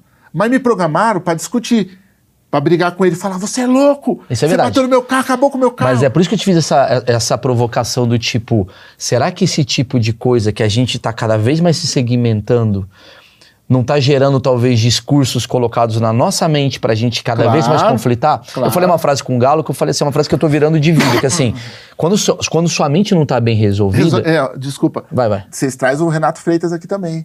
Pelo amor de Deus. Anota aí. É. Pode anotar. Traz o Renato Freitas Aí, a, a gente tá fazendo ela do, do É, chama o um Renato chama Freitas. outro. Aí É. você vai estar falando Renato Freitas também nos outros programas depois, você vai ver. Do caralho. É. É, porque eu falo do galo e É. tal, porque é legal. E uma coisa que eu falei pra ele, eu falei assim, quando a sua mente não tá bem resolvida, o que é normal, que a gente tá com a cabeça galo, alguém vai usar a sua mente pra alguma coisa. Sim, sim. Sacou? Alguém pega de aluguel. Alguém vai pegar. Sem pagar a mensalidade. Alguém vai pegar. A É. tua mente ela tem que estar bem resolvida. E eu tô sentindo cada vez mais que a mente das pessoas ela não tá bem tá. resolvida. E aí o cara pega. Então, assim, quanto mais grupos você. Antigamente tinha três grupos, hoje tem 800. É muita gente pra pegar a tua mente. Sim. E aí tá dividindo essas mentes, assim, a minha mente, ela é de direita extrema, então eu odeio É. tudo que é pobre. A minha mente é de esquerda, não sei o quê, então eu odeio o Maurício e qualquer pessoa que discorda de mim. Então a minha mente é feminista, então qualquer mulher que não faz o que eu acredito. Caralho, como é que fica? Essa Ó. que é a parada. Eu pus o cara dentro do carro e aí tinha três pessoas em volta com o celular ligado, porque achou que nós ia tretar, irmão. Ah, então é isso. Você entendeu? Aí ele falou, mano, que é aquela mulher ali? Eu falei, meu, os caras achou que nós ia tretar. Nós ia se matar aqui, irmão. Nós ia gerar um espetáculo. Como eu pus sua moto aqui em cima, nós vai resolver, não vai ter filmagem na internet. Aí eu vou pra sua pergunta. Nós viramos números, algoritmos. Eu não posto com meu parceiro que não tem algoritmo. Eu vou esperar um outro que tem algoritmo pra postar. Eu tô no momento da hora com a minha família. Eu não vou postar porque não vai dar número. Mas eu vou postar com o outro que é o hype. E aí, quando eu negocio esse número, eu já não sou mais palavras. Eu sou letra, eu não sou mais letras no, número, no mundo de números. Eu sou número no, no mundo de letras. Zero Aí, aí que a, a parada tá. Quando você age tudo, você vai lá no Twitter. Toda vez que você vai no Twitter, você deixa um pedacinho seu também. Porque por mais que você provoque, você também se estressa. Você deixa de estar contemplando uma coisa boa em outro lugar. Você vai para um ambiente tóxico, você dá uma tumultuada, mas o que, que você está gerando para as pessoas? Será que é legal? Será que o cara tá vendo sua tumultuada, tá abrindo a mente, ou ele tá ficando puto contigo? Entendeu? Então, assim, eu tô tentando ir para lugares que me façam um pouquinho melhor, mano. Aí eu não vou no Twitter direto, eu não leio o comentário, Entendeu? Sabe por quê? Nossa mente não tá preparado, mano, pra dois mil comentários. Pois a é. sua tá? Você é louco, eu tô vendo o cara chapando. Eu tô vendo o cara fazendo vídeo, Meirelles, só pelos comentários. Ruim. E os amigos que comentou legal? E os fãs que comentou legal? Não merece resposta. Sim. A gente só dá atenção pra inimigo, velho. É. Porque o algoritmo estimulou isso. Então, assim, essa marxista, leninista, de direita, de esquerda, blá, blá, blá, é tudo estimulado e é treta, mano. É, eu só vira treta, mano. Tá ligado? O cara vai falar de literatura e tem que pôr treta na literatura. Aí você entra lá, o cara tá falando de Chekhov. De, um li- de um lindo livro de Chekhov. Mas ele teve que pôr uma thumb de treta. Eu entrei nisso, irmão. Eu entrei nisso até chegar no ápice de, de ter uma treta lá com o humorista e ser cancelado por todo mundo porque Com eu comprei uma foi? fake news. Com o, o menino lá, meu nome dele, o Santinelli. Ah, sim. Por quê? Porque eu fui indo, fui indo. No dia eu tava no ódio. Fiz um vídeo contra a polícia lá que, que matou os irmãos na Baixada. Fiz um vídeo pra, contra o MBL. Aí no dia eu tava. Aí o terceiro vídeo do dia. Qual é o terceiro vídeo do dia? Porque eu tenho que gravar vídeo.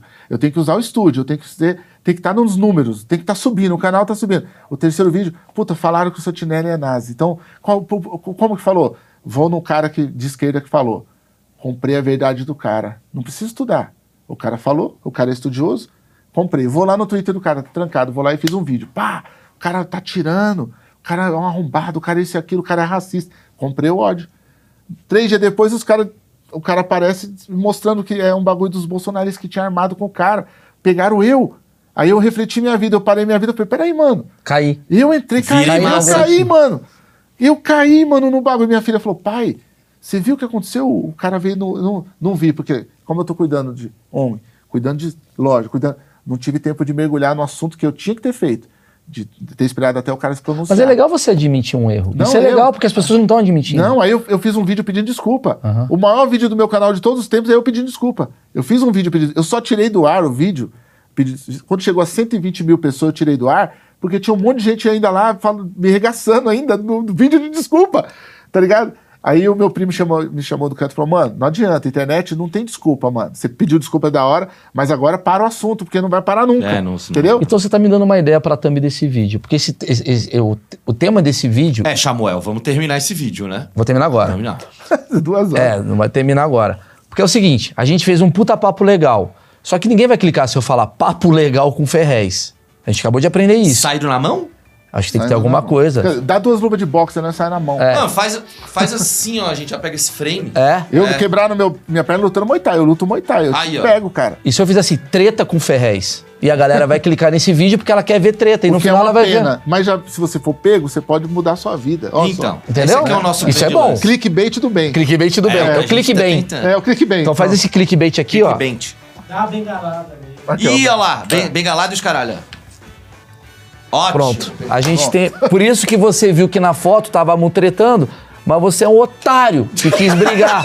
A gente quis mostrar que tem um papo, um diálogo, coisas Esperou importantes. até o final pra ver. Esperou até o final pra ver, mano. Ou a gente vai ver na- no algoritmo lá, caralho, no último minuto teve assim de vir. É, a galera pulando, a galera pulando pro Vambora. Gente, obrigado. Eu queria muito agradecer o Ferrez, que tô aqui, ó, lembrando aqui, ó.